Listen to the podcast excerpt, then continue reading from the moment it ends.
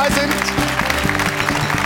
Wir haben hier prächtige Stimmung, freuen uns sehr auf die kommenden 200 Stunden Diskussion über die Fußball-Bundesliga. Und es gibt ja jede Menge Themen, die sich da anbieten. Zum einen ein Rekordmann, der jüngste Spieler aller Zeiten, der 10 oder mehr Tore, hat jetzt 11 auf dem Konto in der Bundesliga geschossen hat, mit unter 18 Jahren. Super Mukoko, die Frage, macht er nur den BVB glücklich oder vielleicht Hansi Flick und die Nationalmannschaft gleich mit? Muss er mit nach Katar? Und dann gibt es natürlich nach wie vor ein Dauerbrenner-Thema. Der VAR, der Videoschiri. Immer wieder Ärger und Diskussionen. Am Freitag. Ähm, ja, war das nicht dann doch eine Tätlichkeit von Benzebaini? Warum nur die gelbe Karte? Ist die Qualität der Videoschiedsrichter hoch genug und macht der VAR vielleicht die Schiris auf dem Feld sogar schlechter? Das wollen wir heute hier besprechen. Und wir schauen auf Augsburg. Die haben eine Ergebniskrise, gestern äh, verloren zu Hause gegen die Eintracht. Sechs Spiele ohne Sieg, aber sie stehen da, wo sie stehen wollen, nämlich über dem Strich, die unabsteigbaren. Ich freue mich sehr auf den Geschäftsführer Sport vom FCA nebenbei, Europa- und Weltmeister. Hier ist Stefan Reuter. Guten Morgen.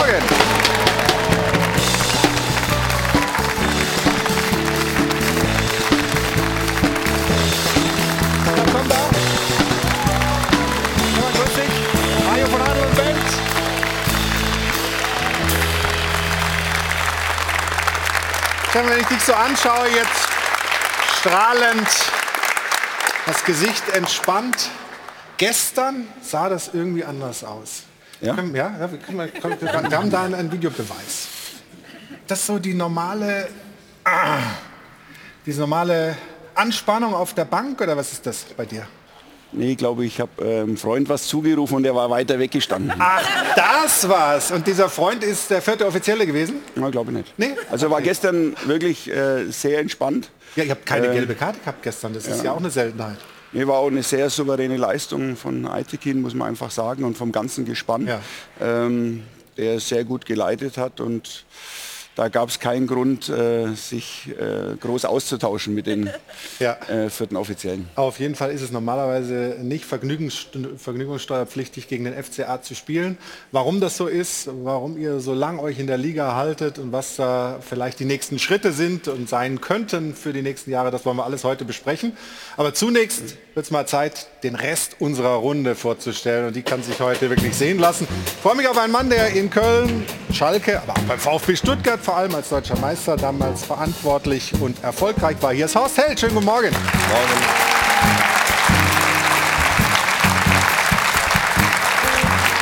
Und für die Kompetenz rund um den FCA haben wir von der Augsburger Allgemeinen Robert Götz. Guten Hallo. Morgen. Freue mich sehr über den Besuch des Sportchefs der Bild am Sonntag. Hier ist Lars Wallroth. Guten Morgen. Schönen guten Morgen. Und natürlich der Mann, der nach wie vor dahin geht, wo es weh tut, nämlich in den Zweikampf, auch argumentativ. Hier ist Stefan Effenberg.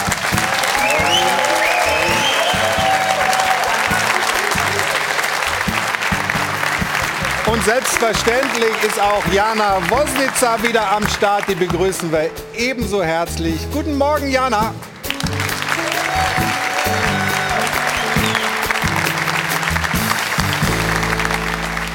Morgen. Ich bin für jeden Zweikampf heute gewappnet mit den Jungs hier im Rücken. Übrigens ja auch schon im äh, DFB-Trikot, so soll das doch sein. Heute Stichtag, in zwei Wochen beginnt sie, also die Weltmeisterschaft in Katar am 20. November. Und das ist übrigens dann auch der Geburtstag von Yusufa Mukoko. Der gestern mit seinem ersten Doppelpack in der Fußball-Bundesliga. Insgesamt steht er jetzt bei sechs Saisontoren. Das ist Bestwert beim BVB. Ja, und auch gestern hat er den Dortmunder Sieg eingeleitet. Achte Minute, wir sehen es hier, das 1 zu 0, selbst mit der Balleroberung und dann selbst wunderschön verwandelt aus rund 20 Metern, haut er das Ding ins Tor. Insgesamt war das Tor Nummer 10 und 11 in der Fußball-Bundesliga gestern für ihn und vor allem das 10. Das war historisch, denn jünger als er war niemand, als er diese Marke geknackt hat. Also Mukoko ist wirklich in absoluter Topform. Dazu unter der Woche ja die Nachricht, dass Timo Werner verletzungsbedingt für die Weltmeisterschaft Weltmeisterschaft ausfallen wird. Damit liegen doch eigentlich alle Fakten auf dem Tisch und man könnte sagen, Hansi Flick, Sie haben Post. Und wir haben da eine Frage, und zwar unsere Frage der Woche. Muss Hansi Flick Mukoko mit zur Weltmeisterschaft nehmen? Diskutieren Sie gerne mit, wie gewohnt auf Twitter oder am Dopafon. Die Nummer ist die 01379 011 011. Vielen Dank, Jana. Also mitmachen. Wir sind gespannt auf Ihre Meinung und wollen jetzt natürlich hier in der Runde über dieses Thema sprechen, über den jungen Mann, den Sie beim BVB alle Mucki nennen.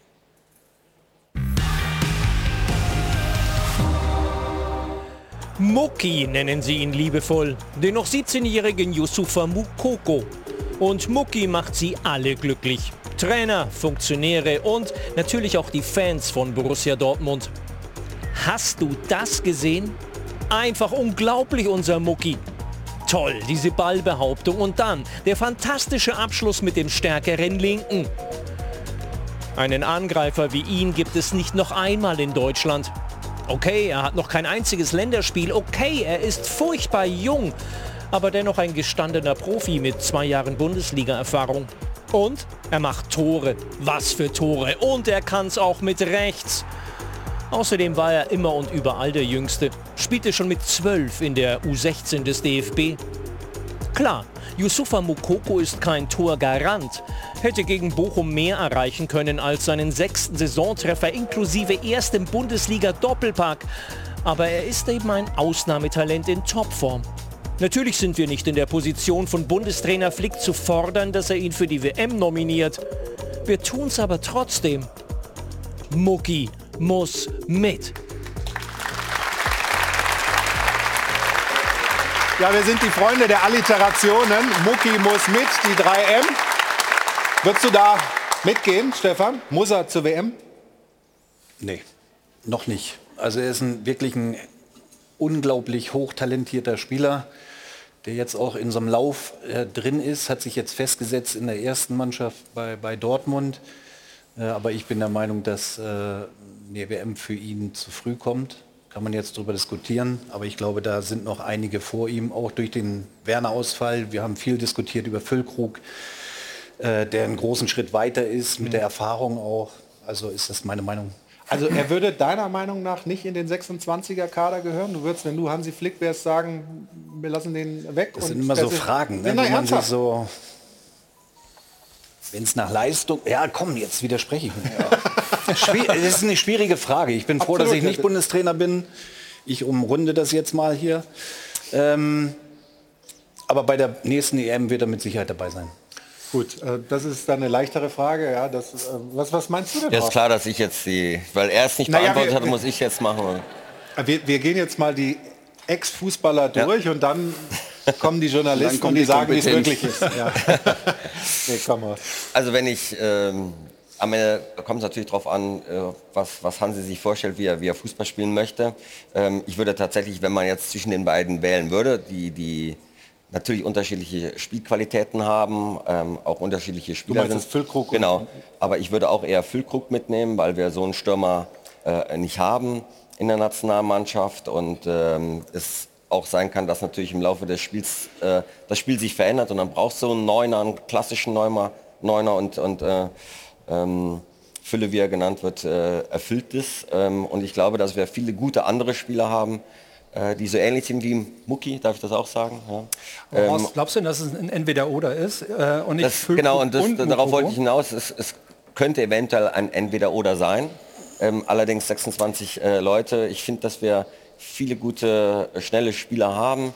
Ähm, und, und es könnte eventuell sein, dass das äh, dann zu viel sind ähnliche Spieler. Ja. Aber ich finde, ich finde, wir haben gar nicht so viele wie Mukoko. Also dieses extrem bissige. Ich finde, der wirkt gerade so ein bisschen wie, wie der junge Haaland, wobei Haaland ja auch noch sehr jung ist. Aber so dieses... Körperlich schon dieses Unterschied, ja, ja. Aber, aber dieses äh, extrem aggressive nach vorne gehen und wirklich sich einfach mal durchbeißen, ich finde, davon haben wir eben nicht so viele. Und ähm, durch den, durch den Werner-Ausfall haben wir die Situation, dass wir im, im Sturm ein absolutes Vakuum haben, finde ich. Wir haben so viele äh, falsche Stürmer, also die von hinten kommen können, Müller, Havertz und so weiter.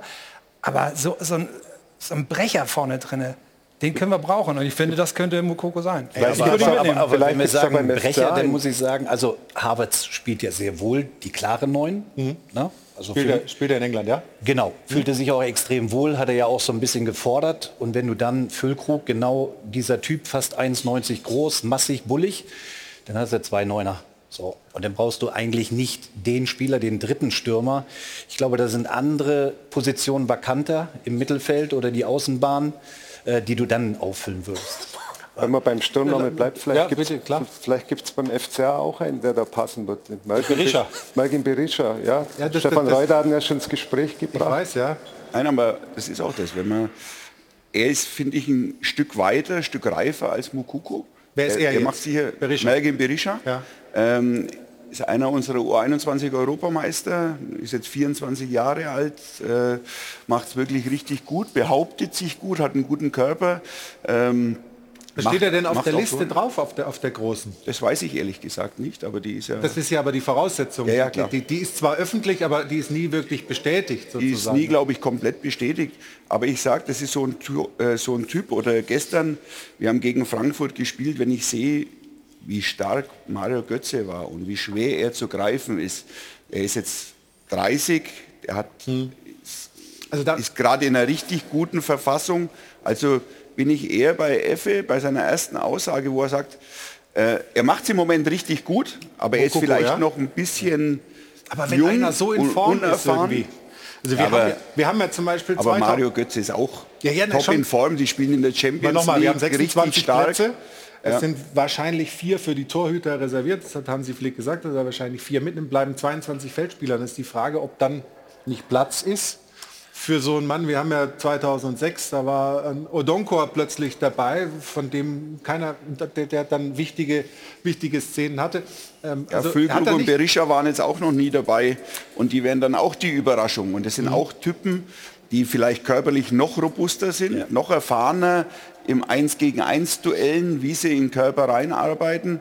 Äh, da sind sie, glaube ich, ein Stück weiter als Mukoko. Dann gucken wir trotzdem mal auf die Szenen aus dem gestrigen Spiel, auf die Tore.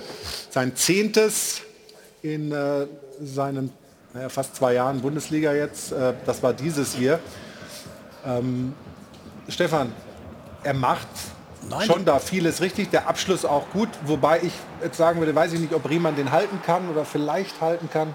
Nein, aber wichtig ist ja hier, wie er sich behauptet, erstmal in dem Zweikampf. Also er lässt sich nicht abkochen, sondern hält dagegen, gewinnt den Ball und hat dann auch das Selbstvertrauen, wirklich von da auch abzuziehen. Er hätte ja den einen oder anderen noch mitnehmen können in diesem, äh, bei diesem Angriff, aber er zieht ab. Das spricht für sein Selbstbewusstsein. Ähm, aber nochmal, er macht das zweite ja auch richtig gut. Ne? Also mhm. beidfüßig, das, das, Ding mit seinem starken Linken, den anderen mit rechts, den muss er auch erstmal machen. Also hochtalentiert. Aber die WM in meinen Augen, und da gebe ich euch, die es selber gespielt haben, recht, ähm, noch zu früh.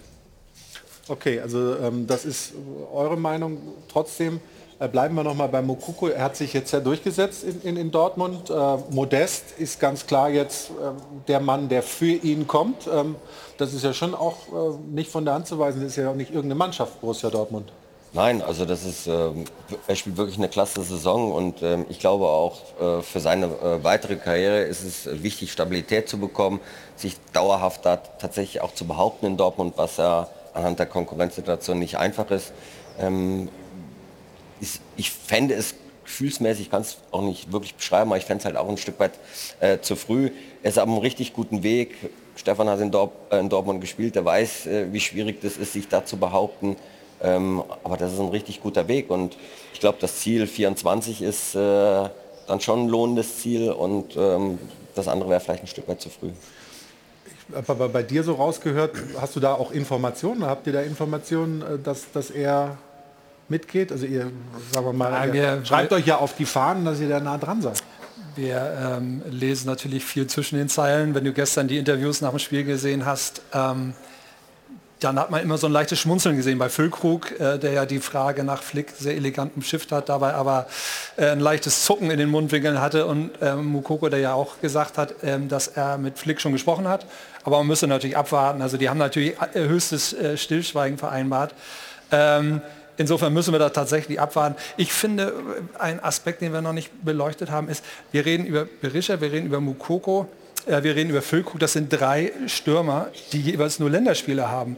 Ähm, und wir sind ja in Deutschland eigentlich eine Stürmernation, die wirklich immer ich sag mal, Granaten dabei gehabt hat. Ich finde das ganz schön bedenklich, ehrlich gesagt, dass wir zu diesem Zeitpunkt von Leuten reden müssen, die uns zum Titel schießen sollen, die noch nicht einmal das, das Nationaltrikot getragen haben.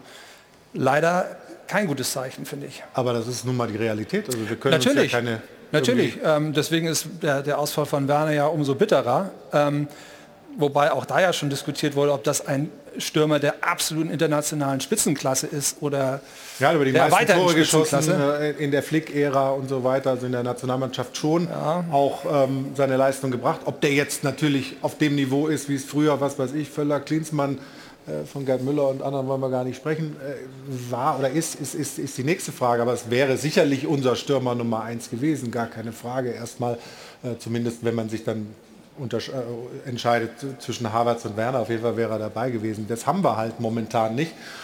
Und diese Überlegung muss sich Hansi Flick jetzt machen. Auf wen wird es denn dann rauslaufen? Also ich wir, wir also Berisha ist doch ein Außenseiter-Tipp, oder? oder? oder? Natürlich ist, ist, es ein Außenseiter-Tipp, aber wir können ja nur unser Gefühl schildern. Äh, Hansi Flick wird sich viel intensiver mit den einzelnen Spielern beschäftigen. Er kennt viel besser die aktuelle Verfassung. Er hat wahrscheinlich auch die aktuellen Fitnesswerte von allen Spielern. Also er wird eine gute Entscheidung treffen und ähm, gerade ist gesagt worden, Harvard spielt vorne drin, Thomas Müller ist gut für Tore, Gnabry ist gut für Tore. Also wir haben schon eine Vielzahl von Spielern, ähm, die auch die für die entscheidenden Momente da sind. Und ähm, mir ist da nicht bange. Es wird halt jetzt viel diskutiert über Namen, die jetzt noch nicht dabei waren. All diejenigen, die im Grunde äh, sicher im Kader stehen, über die diskutieren wir nicht, aber die haben es international äh, vielfach bewiesen, dass sie sowohl in der Champions League als auch in der Nationalmannschaft ihren Mann stehen. Am Donnerstag äh, der kommenden Woche wird Hansi Flick dann den Kader bekannt geben. Wie gesagt, 26 Mann fahren mit nach Katar. Ob Mokuko dabei ist, wissen wir noch nicht. Äh, hier sind die ehemaligen Fußballer eher der Meinung, ja, noch ein Turnier warten. Was äh, auf jeden Fall feststeht, ist, er ist jetzt ein Rekordmann in der Bundesliga und das sogar relativ deutlich. Jana kann uns das nochmal genau zeigen. Sehr gerne. Wir hatten es eingangs gesagt, er ist der jüngste Spieler, der in der Bundesliga die Marke von 10 Toren geknackt hat gestern mit nur 17 Jahren und 350 Tagen. Das schaffte vor ihm tatsächlich noch niemand. Aber er hat damit natürlich einen Vorgänger abgelöst und das war in dem Fall Florian Wirz. Auch der hatte damals den Rekord inne. 18 Jahre, 145 Tage war er alt, als er 10 Tore in der Fußball-Bundesliga auf dem Konto hatte. Er wiederum löste damals einen Lukas Podolski ab. 18 Jahre, 353 Tage. 2004 war das im Trikot des ersten FC Köln. Vor ihm, da müssen wir jetzt wirklich einen Sprung machen, war es Olaf Thon, 1985. Da war Mucki und Wirf noch gar nicht geboren. Da war er 19 Jahre, 9 Tage, als er die 10 voll machte. Ja, und Jaden Sancho war 19 Jahre, 19 Tage alt. Das Ganze 2019 in den Diensten ebenfalls vom BVB. Und Jamal Musiala, auch er 19 Jahre, 50 Tage, als er die 10 Tore voll machte. Ja, ist eine Riege, in die er sich da einreiht, die lässt sich durchaus sehen. Ja, absolut. Und äh, jetzt wollen wir uns sein elftes Tor äh, auch nochmal anschauen, sein elftes Bundesligator. Das war auch nicht schlecht. Stefan, ähm, musste erst mal machen mit dem schwächeren rechten Fuß von da, ne? Den muss er erst mal machen, ja. Aber das hat sich ja angeboten. Ne? Riemann hat es ja angeboten. Ja, das stimmt. Und von daher blieb ihm ja gar keine andere Wahl. außerhalb des Tors. Da ja, Riemann. spekuliert halt extrem. Ne? Vielleicht zu hoch, aber ich sage, Neuer wäre auch aus dem Tor raus gewesen. Aber den musst du erst mal machen. Also also wirklich Respekt. Das ist so ein Hauch von Regen, oder? Das, das habt ihr, also gestern lief das ja bei der Bild rauf und runter, natürlich ein bisschen ein Hauch von Regen, aber sag mal Champions League Finale damals in München äh, war noch, ja. noch ein bisschen anders als bei BVB gegen den VfL Bochum. Ja, aber Tick emotionaler noch. Schöne ja, Erinnerung, richtig schöne Erinnerung. Du kannst dich noch gut daran erinnern. Ich kann mich sehr gut daran erinnern. Also, es war echt nicht einfach zu machen, um einen ja. schwachen Fuß. Äh, ich glaube, das kriegen die wenigsten hin. Aber was Riemann da macht, das, das verstehe ich nur wirklich nicht. ehrlicherweise. Stefan hat es verstanden, oder? Du sagst, dass Manuel Neuer wäre genauso, ja, ich meine, die, so die, die, Torhüter, die spekulieren ja schon. Ja, der Ball ist ja vorne im, im 16er vom BVB und dann kommen sie, rücken sie halt raus, die 18 oder 20 Meter. Riemann hat es dann halt ein bisschen übertrieben. Das waren ja mehr wie ja, er hat halt 40 Meter fast. Ja, und dann kommst du halt auch nicht mehr zurück. Das ist, ja. sieht ja schon extrem unglücklich aus. Ja, auf jeden Fall. Aber wir reden ja über das Tor, was schön war. Ja, total schön und äh, ich bin, also du hattest, du hattest, ja mal äh, hier so, so, so einen Wetterfolg gegen unseren Kollegen Patrick Berger. Ne? Da ging es ja um Mokoko oder also er hat dir dann ja eine Wette zurück angeboten, dass er mindestens zehn Tore macht in der Saison. Hast du da eigentlich eingeschlagen? War das war das? das? Ja, nicht zehn Tore. Die Wette war zum Saisonende, dass äh, Mokoko mehr Tore macht als Modest sieht jetzt so danach aus. Ne? Modest hat, glaube ich, eins gemacht bisher beim BVB. Ja, aber wie viel der Spieltag? Ja, ja, schon, schon. Aber die nee, nee, nicht schon, schon. Wir haben ja noch. Also werde ich die Wette noch ich gewinnen. Ich will dich nur darauf vorbereiten, dass du rechtzeitig ein bisschen Geld zur Seite legst, falls es doch nicht klappt. Ja, also er spricht hier gerade das Tippspiel an. Ich führe bei Sport 1 Tippspiel. Ich führe. Du, bist, du bist ganz weit hinten. Ich bin, glaube ich, Dritter. Ja, na, es ist ja... Also, da gucke ich gleich mal. Nee, nee, nee, nee, nee. Also ich gucke mir auch deine Tipps immer an vor dem Spiel. Da, da wundere ich mich Ja, wirklich. du guckst meine an und dann übernimmst nee, du... Nee, den sage ich, so tippe ich mit Sicherheit nicht, deswegen bin ich vor dir. ja, das ist so. Also unglaublich. Also ich gucke gleich Nein, mal. es ist die Wir Wahrheit. haben gleich, es ist, also du kennst es, es gibt hier ab und zu Pausen und dann habe ich auch mal Zeit, da die Tabelle zu schauen. Dann werden wir mal sehen, Kannst ob du, gleich machen. du so deutlich vorne bist. Ich wage das in Zweifel zu ziehen. Aber jetzt hören wir mal, was Edin Terzic äh, über Mukuku sagt. Und ich finde, dass er sehr vernünftige Sachen sagt über den 17-jährigen Jungen. Die Tore waren natürlich hervorragend heute und die waren auch wichtig für uns und auch für ihn. Aber ich finde, er hat einen riesigen Schritt gemacht im, in, im, im kompletten Spiel. Er ist immer wieder anspielbar zwischen den Ketten. Er zeigt sich viel besser auf der Ballseite. Er nutzt seinen Körper viel besser, verschafft uns dadurch wichtige Räume und wichtige Sekunden, um nachzurücken. Und das macht er richtig, richtig gut. Aber so wie wir ihn beschützt haben, als er die Bälle neben das Tor geschossen hat oder an den Pfosten geschossen hat, äh, wird es auch jetzt weitergehen. Er ist und bleibt 17. Wir freuen uns darüber, dass er heute wieder so ein tolles Spiel machen konnte und wir werden ihn dabei begleiten, noch besser zu werden und noch stabiler zu werden und dann noch mehr Tore für uns zu schießen. Ja, also äh, alles richtig, bis auf die Tatsache, dass er natürlich nicht ewig 17 bleibt. Aber das äh, hat er so auch nicht gesagt. Er ist heute immer noch 17, wenn man es äh, so auslegen will, dann hat Edin Terzic da recht. Aber es ist, glaube ich, schon auch wichtig, dass man ja, äh, da diese Fürsorgepflicht für, für einen jungen Spieler auch mal so verbalisiert. Ja, der macht das gut. Er macht das sehr, sehr gut und eigentlich kann man ja auch daraus sein, er sagt, das ist also alles ein bisschen ruhiger zu machen. Das ist für die Entwicklung natürlich viel, viel besser, weil es gibt auch und wird auch Rückschläge geben, geben und äh, mit 17 Jahren das dann zu verkraften ist nicht ganz so einfach. Äh, und dann auf dem Boden zu bleiben, ist sicherlich die, der sinnvollere Weg. Und wenn du da eine Unterstützung bekommst vom Verein und vom Trainer, dann kann das nur hilfreich sein. Dann gab es eine Szene in dem Spiel, äh, 67. Minute, die Einwechslung von Marco Reus. Ähm, er ist also wieder dabei, rechtzeitig fit geworden, bleibt hoffentlich fit. Ähm, Stefan, auch wenn er, was denn? Nein. Lässt er schon wieder den Kopf hängen? Ja, soll er mit zur WM, ja oder nein, ist wahrscheinlich die Frage. Oder ist es zu früh? Oder was wolltest du fragen? Experte ist schon ein Scheißjob, ne? Ja, also. Oder soll, oder soll er lieber zu Hause bleiben und das nutzen, damit er wieder fit wird? Richtig? Nein, alles falsch. Nein, alles falsch. Also komm, stell dir deine Frage und dann gib eine gute Antwort. Darf ich mal die Frage stellen? Ja, Sollte er mit zur WM oder nicht, Stefan? Ja, die ist aber gut. Ja, Auf die wäre ich gar nicht gekommen. Er sollte mit zur WM. Also Marco Reus ist eben auch ein Spieler, der sehr schnell wieder äh, bei 100 Prozent ist, der schnell, sehr schnell fit ist, weil er sehr leichtfüßig ist und eben enorm erfahren. Also ich würde ihn mitnehmen. Das hätte ich auch gesagt. Was ist denn, mit, also was ist denn los mit dem Mann? Warum? Du führst er hat ja vollkommen recht. Du führst im Tippspiel. Ja. Du siehst äh, blendend aus, weil unsere Maskenbildnerinnen dich natürlich hervorragend äh, zurechtgemacht haben.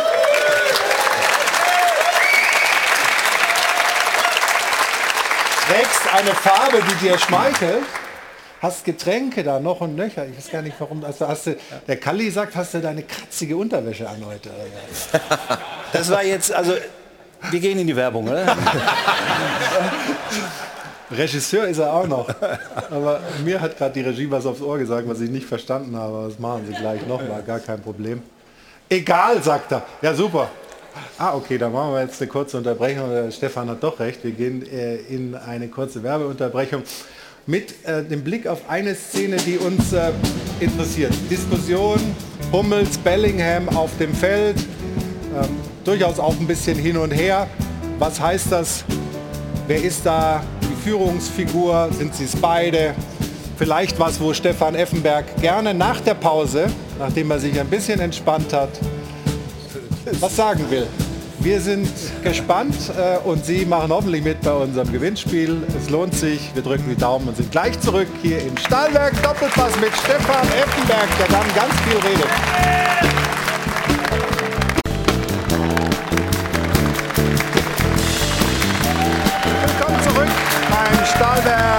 Doppelpass. Wir sind in Erfurt Hilton.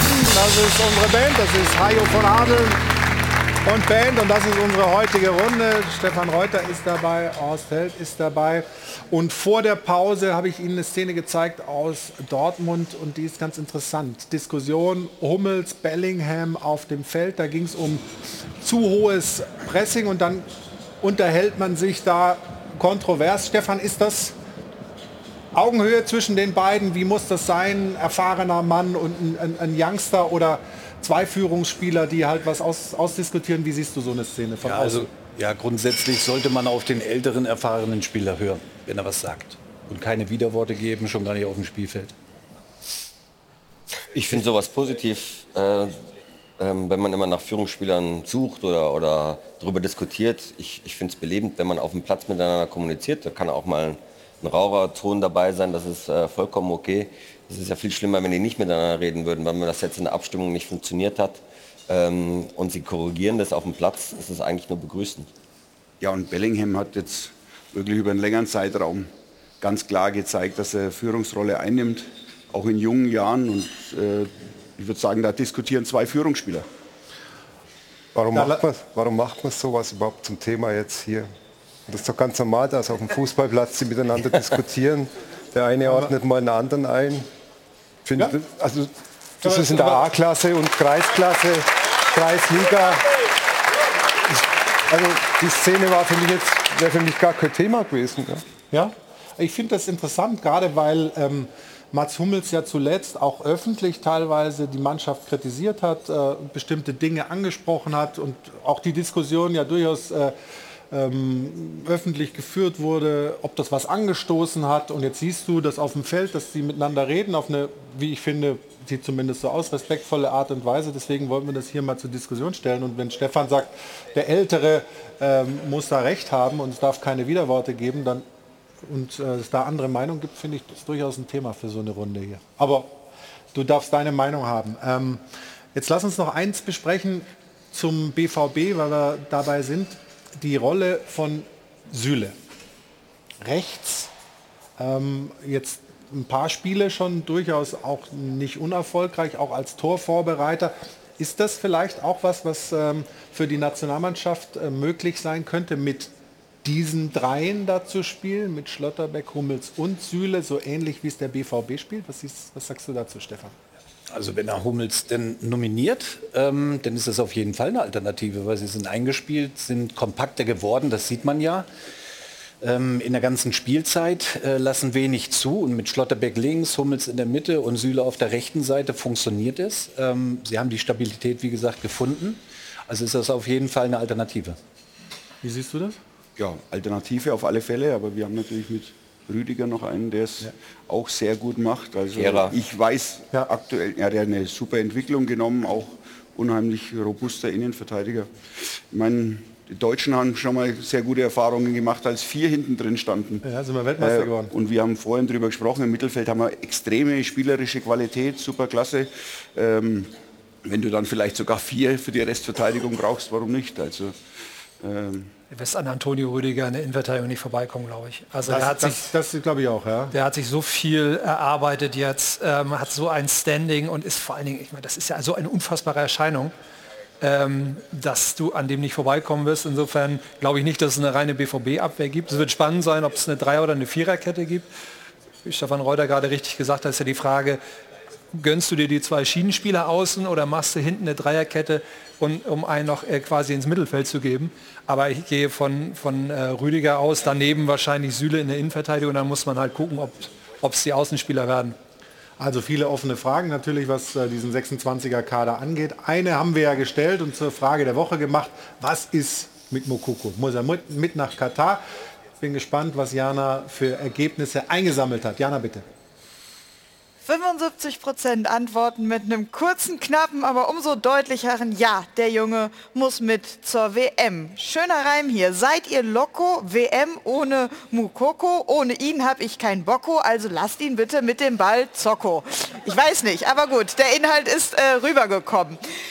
Auf der anderen Seite gilt auch stets das Motto, nichts muss, alles kann. Man muss eben auch bedenken, dass der Junge erst 17 ist und man darf ihn auch nicht zusätzlich verheizen oder eben zu viel Druck auf ihn aufbauen. Am Ende müssen beide Seiten dem zustimmen. Ich kann mir nicht vorstellen, dass Mukoko zu einer Nominierung Nein sagen würde. Seinen Leistungen nach muss man ihn mitnehmen. Auf der anderen Seite stellt sich natürlich dann auch immer noch die Frage, wie viel wird er im Endeffekt denn dann tatsächlich spielen.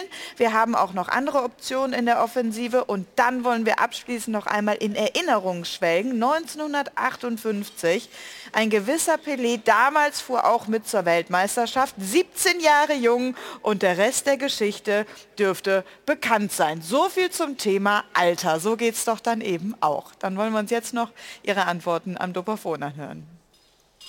Mukoko gehört mit zur WM. Das ist ein Vollblutstürmer und kann der deutschen Mannschaft weiterhelfen. Gestern war wieder ein glänzendes Spiel von ihm und er ist schon in wochenlang in Bestform. Also ich finde es unsinnig, Mokuko mitzunehmen. Da würde ich an Hansi Flicks Stelle eher den Kevin Volland mitnehmen. Ganz einfach, weil der mehr Erfahrung hat. Ich bin der Meinung, für Mukoko kommt die WM noch viel zu früh. Der müsste eigentlich erstmal über längere Zeit in der Bundesliga konstante Leistung bringen. Ich finde, Hansi Flick sollte Mukoko mitnehmen, da Timo Werner jetzt ausfällt. Auch ohne die schwere Verletzung von Timo Werner, Mukoko gehört einfach in die Nationalmannschaft. Ich finde nicht, dass er mit zur WM fahren sollte. Hansi Flick sollte mehr auf Erfahrung setzen. So eine Torrakete muss der Flick mitnehmen. Der kommt gar nicht drum rum. Also, es bleibt spannend, was dieses Thema angeht. Aber wenn wir bei den Stürmern sind, dann gucken wir doch noch auf äh, Niklas Füllkrug, der ja auch Woche für Woche trifft. Ähm, das Tor schauen wir uns auch noch mal an. 28, 29. Minute war es ähm, im Spiel gestern Abend. Ähm, Vorbereitung kann man natürlich auch noch mal von Weiser äh, hervorheben, aber er ist halt dann da, Stefan. Ja, und wie er ihn reinmacht. Ne? Also die ganze Saison läuft optimal für ihn. Ich habe es ja auch in der Vorbesprechung gesagt, er ist ein Meter, fast 1,90 Meter groß, also auch eine Erscheinung physisch äh, perfekt. Und da kann man sich übrigens auch wehtun in, bei diesem Torschuss. Aber er geht da rein und, und genau das braucht man auch und ist natürlich enorm wichtig für Werder Bremen.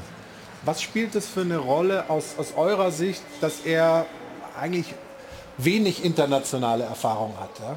Also, ist das egal? In dem Fall gar keine. Es ist ja nicht so, dass, also für mich würde das keine Rolle spielen, weil er jetzt sicherlich nicht äh, immer anfangen würde zu spielen, sondern das würde sicherlich, äh, sagen wir mal, in dem Kader ein Ergänzungsspieler sein, Einen, je nachdem, den du, bringst, ja. den du bringst, je nachdem, wie der, wie der Spielverlauf ist oder wie der Spielstand ist. Und äh, er ist halt brandgefährlich im 16er. Ja? Er ist unfassbar kopfballstark er hat eine gewisse Dynamik, ähm, er ist verletzungsfrei jetzt über längere Zeit geblieben. Und, und wie gesagt, nochmal, also ich sehe jetzt so äh, einen gleichwertigen Stürmer zurzeit nicht. Gestern ist er dann ähm, verletzt rausgegangen, weil du sagst, er ist lange Zeit verletzungsfrei geblieben. Gestern musste er sich auswechseln lassen. Äh, wir haben die Szenen hier, greift sich da in den Rücken. Es gibt jetzt ein Update vom SV Werder. Es ist äh, eine Prellung Ähm, da gab es mehrere Kontakte zu Gegenspielern gestern. Die medizinische Abteilung sagt, jetzt müssen wir Tag für Tag schauen. Es ist ja unter der Woche schon der nächste Spieltag. Ähm, aber ich glaube, wenn Hansi Flick ihn mitnehmen wollte zur WM, dann wird er rechtzeitig fit. Was ist aus deiner Sicht, was ist so seine, sein herausragendes ähm, Asset, was er mitbringt? Was macht ihn so stark, weil, weil er oder so? Äh er, hat ein, er hat ein unglaubliches Kopfballspiel, aber legt eben die Bälle auch gut ab. Also er macht die Bälle gut fest äh, und spielt eine überragende Saison, das muss man, muss man sagen. Er ist für Werder Bremen enorm wichtig und hat, bringt sicher ein anderes Element noch mit. Also von daher bin ich ganz beim Horst, ähm, dass er, wenn man ein Spiel mal verändern will, sicher Sinn machen kann. Gucken wir noch auf das Tor von Berisha. Wir haben ja schon über ihn gesprochen. Ähm, was da merkt, da, merkt man, da merkt man, dass Horst noch nicht in Augsburg war, wie er vor dem Spiel gesagt hat, weil sonst wird er vielleicht auch über, über, über den anders sprechen. Ja, genau. Aber was, was, was, was sind seine herausragenden Stärken aus, aus deiner ist, Sicht? Im Grunde sind sie ein bisschen ähnlich, Füllkrug und Berisha. Also er ist auch einer, was bei Berisha halt noch extrem dazu kommt, dass er auch unheimlich gut vorbereitet. Ähm, wir haben kurz vor der Halbzeit eine Riesenchance zum 2-1. Das Kevin Trapp hält überragend. Da, da legt er auf. Also er hat ein super Timing auch äh, in der Vorbereitung und wie er den macht, ist einfach top, wie er sich da behauptet gegen vier, fünf Mann. Also einige Kandidaten für die Posten, die da zu vergeben sind. Ähm, das ist natürlich auch ein kongeniales Duo mit dem Demirovic, das passt gerade zur Zeit. Und ich denke, die WM, das ist ja andere WM als normal. Man hat keine lange Vorbereitungszeit. Am Samstag ist das letzte Bundesligaspieltag und dann geht es eigentlich sofort los. Ja, man braucht jetzt Spieler, die sofort funktionieren. Die jetzt in Form sind. Die keine oder? zwei Wochen oder eine Woche noch brauchen, um dahin zu kommen, die vielleicht Wehwehchen haben. Die müssen jetzt spielen und ich glaube, Berisha und Füllkrug, das wären eine, die, die von der Bank kommen könnten und einfach ganz anderes Element noch bringen. Und die jetzt vom Kopf her, glaube ich, fit sind. Ja? Also, ähm, gehen wir mal von ganz vorne jetzt nach hinten zu denen, die im Tor stehen. Da haben wir sicherlich keine äh, Probleme auf der Position äh, Qualität, wohin man schaut. Aber natürlich ein bisschen die Sorgen, was Manuel Neuer an, anging, was die Schulter äh, so äh, für Probleme bereitet hat, hat jetzt wieder gespielt. Und Jana greift das Thema auf mit der weißen Weste, richtig?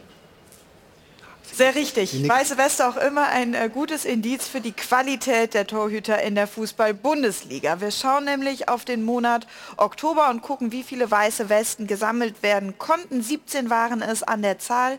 50 Euro gibt es wie immer von Schöner Wohnen Polarweiß pro weiße Weste. Macht für den Oktober also 850 Euro für unser Phrasenschwein für den guten Fleck.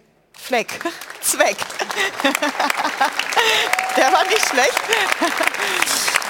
Auf den hätte ich mal früher kommen sollen. Apropos Fleck, er führt nämlich das weiße Weste-Ranking an. Flecken vom SC Freiburg. Er hat die meisten weißen Westen mit sieben Stück. Also stand jetzt in der Fußball-Bundesliga. Danach dann Gregor Kobel. Er hat also fünf, gefolgt von Renault. Die Unioner ja tatsächlich mit der besten Defensive in der Fußball-Bundesliga. Stand jetzt, heute ja noch gefordert, gegen Bayern 04 Leverkusen, Baumann und Zentner. Wer nicht mit dabei ist, und Flo hat ihn eben schon genannt, ist unser hoffentlich WM-Keeper. Manuel Neuer konnte zuletzt in der Bundesliga aber ja auch keine weißen Westen sammeln, weil er ja verletzungsbedingt passen musste. Gestern dann gegen die Hertha wieder in der Startelf. Und diese Szene hier, ja, neuer Doing, neuer Things. Das Ganze übrigens in der 89. Minute. Und wir erinnern uns an den Spielstand. Es war 2 zu 3 ne, für die Bayern. Also so ein dickes Polster war da jetzt nicht. Aber gut, es ist ja gut gegangen. Wie so oft bei Manuel Neuer.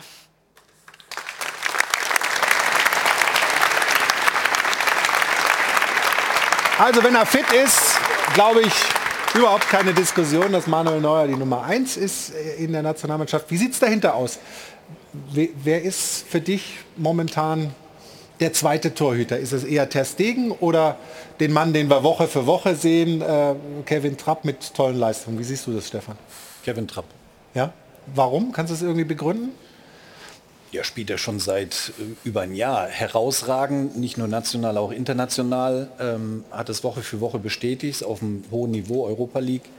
Äh, haben den, die Europa League gewonnen, spricht alles dafür, ist eine Persönlichkeit. Ähm, und ich glaube nicht nur enorm wichtig für Eintracht Frankfurt, sondern äh, dann auch die Nummer zwei in der Nationalmannschaft. Du hast ihn gestern äh, gesehen bei euch im Stadion. Also er ist, ja. schon, er ist schon eine beeindruckende Figur gerade. Er ist eine beeindruckende Figur, er hält äh, überragend, hat gestern äh, überragend gehalten und auch wie er sich sonst gibt. Ich habe mal erleben dürfen, als er den Preis kam, bekam, Sportbild Award ist mhm. ihm überreicht worden, wie er da aufgetreten ist, äh, wie bescheiden, wie klar, äh, der tut sicher auch im Kader sehr gut. Horst, vier Torhüter will er mitnehmen. Macht Sinn? Denke ich auch die ganze Zeit drüber nach. Ähm, natürlich anhand von, von äh, Situationen, die immer eintreten können, Corona etc., äh, kann es natürlich schon sinnvoll sein. Auf der anderen Seite kannst du überlegen, okay, ich nehme nur drei mit und dafür noch einen Feldspieler mit. Dann hätten wir vielleicht nicht so Diskussionen, wen er mitnehmen soll und wen er nicht mitnehmen ja, soll. Du hast natürlich schnell mal einen positiven Corona-Test oder irgendwie, dann hast genau. du einen Verletzten, dann ist es schon wieder irgendwie eng. Das ja. also deswegen also normalerweise in den, in den, vergangenen Jahren bei, bei großen Turnieren haben wir immer drei, immer drei mitgenommen. Ähm, muss man sich vielleicht dran gewöhnen. Es, es äh, könnte schon sinnvoll sein, aber schwierige Situation. Ich würde eher drei mitnehmen. Ja. Was macht der Vierte die ganze Zeit, überlege ich mir halt. Ja. Äh, am Pool liegen oder äh, also das ist ja schon ein bisschen äh, äh schwierig. Ähm, ich würde allerdings, ähm, wenn man sagt, wer ist die Nummer zwei, wer ist die Nummer drei, das ist wirklich auf Augenhöhe, muss man sagen. Testegen spielt äh, seit Jahren da schon eine, eine international eine große Rolle. Äh, natürlich ist uns Trapp, der das richtig, richtig gut macht, auch schon über mehrere Saisons jetzt ähm, näher, weil wir ihn Woche für Woche sehen halt. Und, aber Ter Stegen macht schon halt auch seit Jahren einen guten Job im Tor, muss man sagen. Ne? Und die vier ist dann Oliver Baumann oder gibt es da andere Kandidaten? Irrelevant. Irrelevant. Also Baumann kannst du mitnehmen. Horst hat es ja richtig gesagt, den brauchst du eigentlich nur irgendwie, um mit äh, der Nummer drei dann Mau Mau zu spielen. Aber ähm, da kannst du dir wirklich einen aus. Wir haben so viele gute Keeper. Das ist wohl wahr. Und einer ist auch schon genannt worden, kein Keeper, sondern ein Spieler, der in Topform ist, hat Stefan Reuter gesagt, ist Mario Götze. Allerdings hat dieser junge Herr hier, Horst Held, gesagt, nee, also der sollte nicht mit zur WM. Ähm, so hast du es formuliert. Ich würde mich freuen, wenn er nicht dabei ist. Das würde ihn wieder belasten, würde ihm nicht gut tun. Warum du das so gesagt hast, darüber sprechen wir nach einer kurzen Pause. Hier im Stahlwerk Doppelpass. Bis gleich.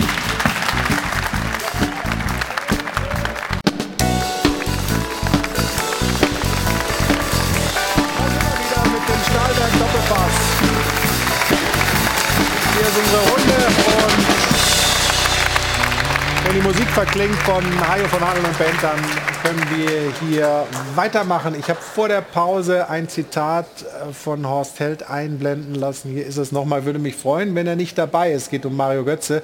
Das würde ihn wieder belasten, würde ihm nicht gut tun. Erklär uns das. Was meinst du damit? Warum möchtest du für ihn, dass er nicht mitfährt nach Katar? Also erstmal war es natürlich alle, ähm, voller Wertschätzung gemeint, weil ich freue mich äh, riesig, dass er in Frankfurt so eingeschlagen hat. Man merkt ihn, wenn man, wenn man ihn spielen sieht, dass er wieder unfassbar viel Spaß am Fußball hat. Er hat da eine tragende Rolle in der Mannschaft, wird anerkannt von allen Frankfurtern, vom Publikum, aber auch von der Mannschaft. Aber ich kenne auch, kann mich noch gut daran erinnern, ähm, wie die Zeit davor gewesen ist, ähm, dass es keine einfache Zeit für ihn gewesen ist. Es wurde hoch und runter diskutiert über Mario Götze, wie er, wie er drauf ist und, und ähm, ich glaube, natürlich ist er älter und erfahrener und vielleicht auch ein Stück weit anmaßend aus der Entfernung betrachtet, sowas zu sagen halt. Aber ich freue mich einfach so für ihn, dass es momentan so läuft. Und meine Erfahrung ist, wenn was richtig gut läuft, warum was eventuell zu verändern. Ja? Und, und deswegen äh, glaube ich, dass er, dass er gut ist für ihn, wenn er sich auf das konzentriert, was ihm zurzeit viel Spaß macht. Das ist in Frankfurt für Furore zu sorgen, mit der Mannschaft für Furore zu sorgen. Ich finde auch, dass wir richtig gute Alternativen haben ähm, auf der Position, die auch eine Chance verdient haben. Wir sind offensiv richtig gut aus, aus, ausgestattet und ähm, das waren eigentlich meine Beweggründe, äh, ihm nicht, äh, nicht zu demonstrieren und sagen, ähm, er hat es nicht verdient oder ihm das nicht zu gönnen. Aber also leistungsmäßig wird er, wird er dazugehören. Ja, selbstverständlich wäre, äh, wäre leistungsmäßig äh, in der Lage und hätte es genauso verdient wie alle anderen auch. Aber ich möchte gerne, oder ich würde mich freuen, wenn es so bleiben wird, wie es jetzt bei ihm ist, weil es ist ein herausragender Fußballer und er hat echt eine schwierige Zeit gehabt. Ja. Aber das wäre eine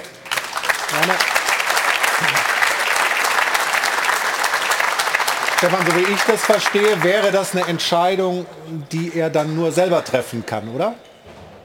Ja, erstmal muss der Hansi Flick sagen, er gehört dazu. Und dann bin ich schon der Meinung, dass Mario selber sagen sollte, dann, ich verzichte darauf, weil ich habe ein gewisses Alter oder ich möchte gerne dabei sein. Also ich würde mich freuen, wenn er dabei ist, muss ich ganz ehrlich sagen, weil eine WM ist immer das Allergrößte. Ähm, wir wissen noch das Tor, was er geschossen hat im WM-Finale und ich glaube, dass sich viele daran auch erinnern, wenn sie gegen Deutschland spielen würden, und Götze würde reinkommen. Er ist ein kreativer Spieler, unglaublich laufstark, das heißt, dass er fit ist. Also ist bei 100 Prozent und er spricht eigentlich nichts dagegen, äh, dass er mitfährt. Du hast den Gast, du hast den, ja, kann man auch applaudieren. Du hast ihn gestern gesehen. Also, wie gut war er? Gestern hat er ein überragendes Spiel gemacht, weil sagen wir, der FCA lebt er von seiner Aggressivität und wie, wie Frankfurt das gelöst hat, das war schon beeindruckend ich bin da zu weit weg, ob, wie Mario Götze das verkraftet. Äh, von dem, wie er jetzt spielt, gehört er dazu. Das andere kann ich, kann ich nicht beurteilen. Wir können ja die Tore der Frankfurter noch mal anschauen. Bei beiden ist Mario Götze beteiligt, nicht unmittelbar als direkter Assistgeber, sondern gibt immer so das Second Assist.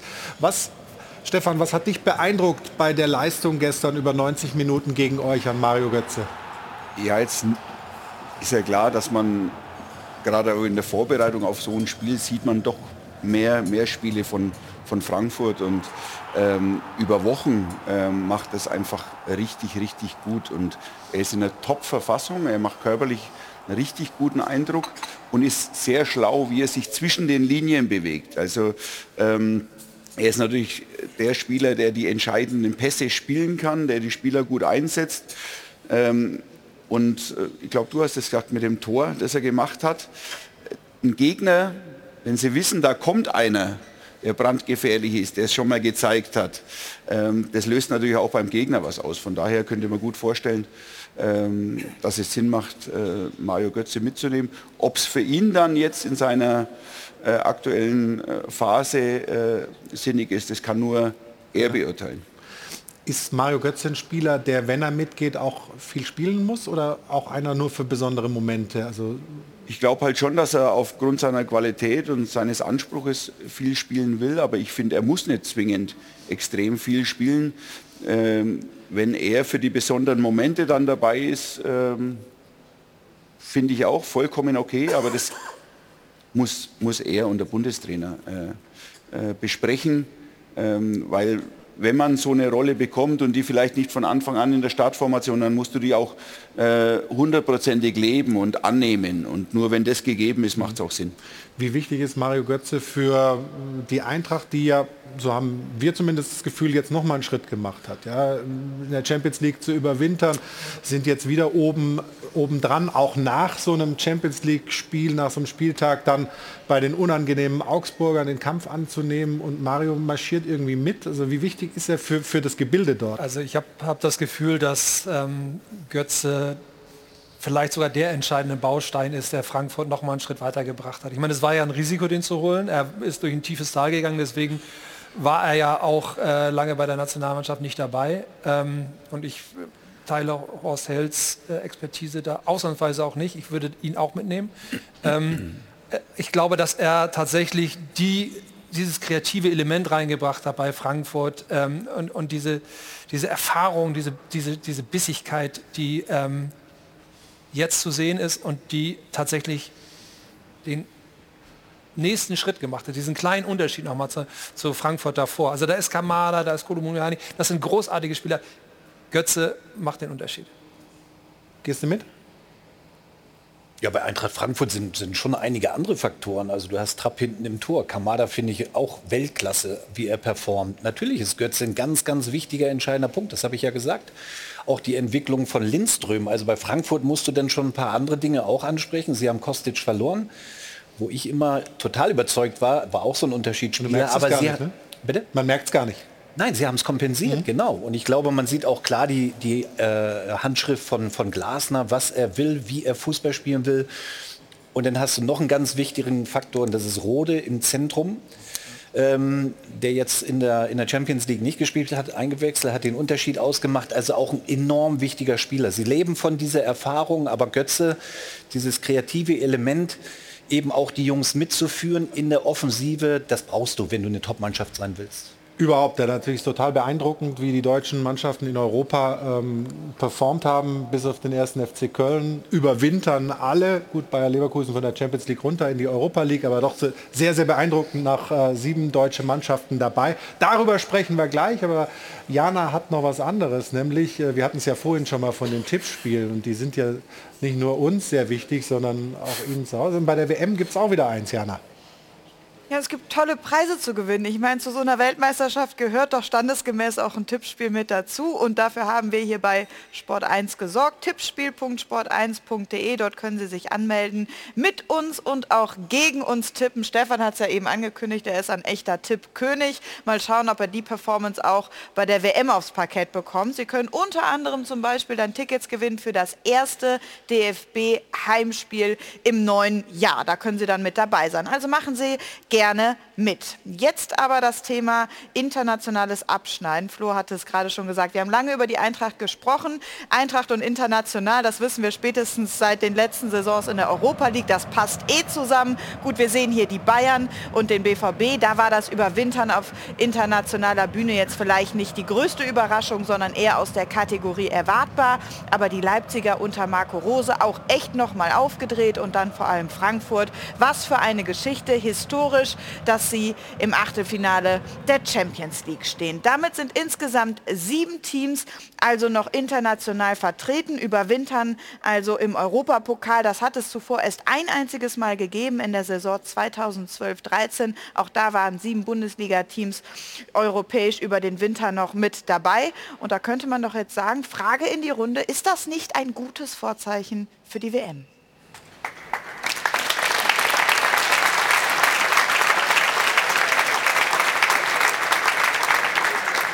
Klar, wir drehen natürlich alles irgendwie Richtung WM, aber ist das nicht ein gutes Zeichen, ähm, wenn deutsche Mannschaften nur die, die Premier League hat auch äh, vier Teilnehmer noch im neuen Jahr in der Champions League äh, so mithalten können, nicht nur mithalten, sondern so auftrumpfen? Das ist ein sehr gutes Zeichen für die Nationalmannschaft auch, weil immer wenn die Vereinsmannschaften äh, gut dabei waren in der Champions League, äh, international, dann äh, nehmen sie natürlich auch das Selbstbewusstsein mit zu so einer Weltmeisterschaft und es hilft, hilft enorm. Bayern ist wieder richtig in Schuss und äh, richtig, richtig gut in, in Form. Die werden einen Block stellen.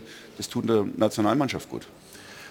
Ist die Bundesliga dann doch besser, als äh, wir sie manchmal reden? Vor nicht allzu langer Zeit haben wir genau Artikel geschrieben, die das Gegenteil besagt ja, haben. Also es, sind, es, ist, es, ist, es ist ja immer eine Momentaufnahme, aber ich bin voll bei Stefan Reuter. Das ist im Augenblick ein, ein schöner Moment. Ähm, es gibt Selbstbewusstsein. Natürlich bestehen die Mannschaften nicht nur aus deutschen Spielern, sondern in Leipzig wäre ohne Nkunku zum Beispiel, glaube ich, ähm, nicht so viel möglich. Aber ja, ich bin, bin da bei Stefan. Ähm, das ist ein, ein, eine tolle Momentaufnahme, dass wir Selbstbewusstsein geben und wir können uns auch einfach mal freuen. Tun wir auch. Und äh, Stefan äh, ist in seiner T-Online-These sogar so weit gegangen, zu sagen, Mensch, da könnte ja am Ende dieser europäischen Saison vielleicht mal wieder was gelingen, äh, nämlich dass deutsche Clubs beides gewinnen, die Champions League und die Europa League, so 26 Jahre her. Warum bist du da so optimistisch? Ja, ich glaube, die Bayern in der Champions League müssen wir immer dazu zählen. Ähm, und ich glaube, das ist, oder was heißt ich glaube, das ist ja deren Anspruch, auch mhm. die Champions League zu gewinnen. Das ist ganz klar. Und in der Euroleague äh, haben wir auch Vertreter. Äh, Leverkusen ist runtergerutscht, aber mit, mit Freiburg oder auch Union. Union ja. ja, wer hätte letztes Jahr bei Frankfurt das gedacht, dass das eintrifft, aber es ist eingetreten. Ähm, warum nicht? Also man kann ja auch mal in dieser Sendung hier auch mal positiv denken. Tun wir ja auch. Also es freut mich, dass Nein. das gerade du machst, ja? Ja. Ab, ab 12 Uhr dreht sich das. Sehr gut. Die Europa League hatte man ja auch über Jahre immer so das Gefühl, die Vereine geben da nicht unbedingt alles aus, aus Deutschland. Das ist offensichtlich anders geworden. Ist da, ist da die Eintracht auch so ein Role Model oder, oder wie siehst du das? Ich fand nie, dass die deutschen Mannschaften da nicht alles gegeben haben. Das waren eher so die Italiener oder die Engländer, die dann immer mit so einer B- oder C-Mannschaft gespielt haben. Und äh, das ist ihnen auch äh, teuer zu stehen gekommen. Ich fand, die Deutschen haben sich immer versucht, da gut zu präsentieren. Aber so richtigen Aufwind hat die Euroleague tatsächlich mit Eintracht Frankfurt genommen. Das war schon herausragend, äh, ähm, was sie da geliefert haben. Nicht nur, dass sie den Pokal geholt haben, sondern auch in den Jahren davor. Die ganze Stadt äh, hat das zelebriert und das war schön zu beobachten, dass das eine Mannschaft oder ein Verein so annimmt und ähm, das ist einfach schön. Gab es ja in Augsburg auch mal. Ähm, tolle Europapokalspiele. Das ist schon ein paar Jahre her. Wir wollen uns jetzt dem FC Augsburg widmen. Ähm, eine Mannschaft, ich sag's mal so, gegen die niemand gerne spielt, weil sie unangenehm sind, weil sie kratzen, beißen, kämpfen. Ich würde mal sagen, so schaut's aus.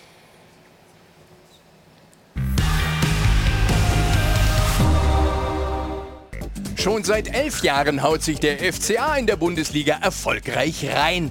So lange halten sich sonst üblicherweise nur Spitzenteams im Oberhaus.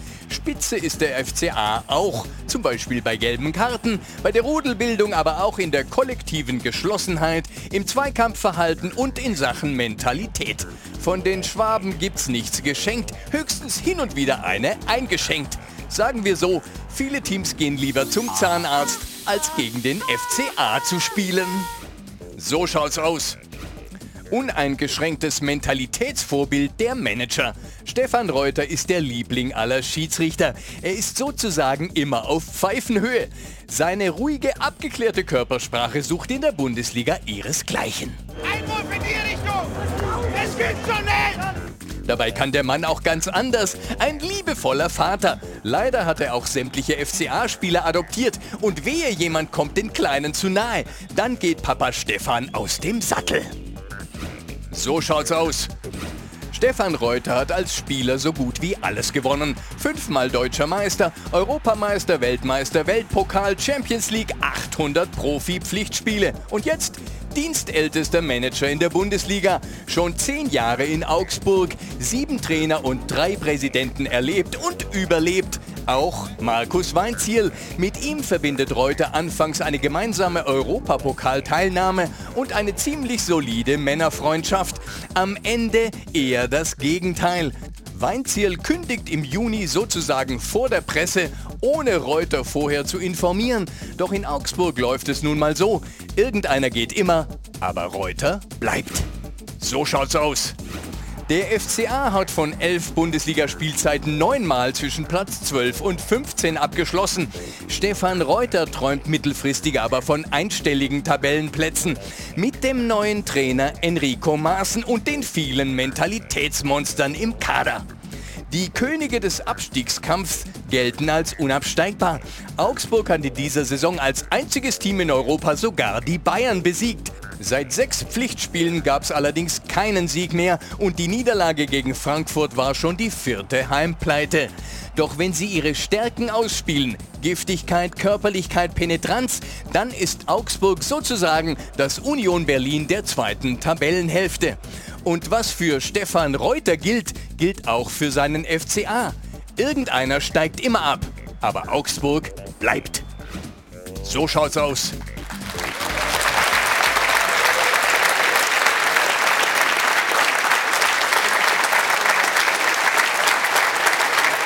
Er schaut mich so ein bisschen an, als wäre ich irgendwie so ein, so ein vierter Offizieller oder sowas.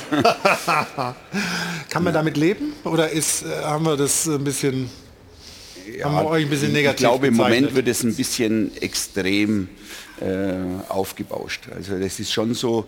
Aber ein bisschen ein Teil eurer DNA ist es schon, unangenehm zu sein, oder? Ja, ich glaube, die Art und Weise, wie wir gerade wieder spielen, das macht einfach Spaß, weil die Mannschaft sehr geschlossen ist, leidenschaftlich äh, kämpft, auch den Biss hat, den die Leute auch sehen wollen. Und ähm, so sind wir auch wieder in die Spur gekommen in der Saison, dass eben man an die Grenzen, an die Grenzen geht und äh, auch unangenehm ist. Das ist so, wir, wir pressen hoch. Die Art und Weise, wie die Mannschaft spielt, macht den Leuten auch Spaß. Ähm, dass wir ab und zu vielleicht ein bisschen drüber sind.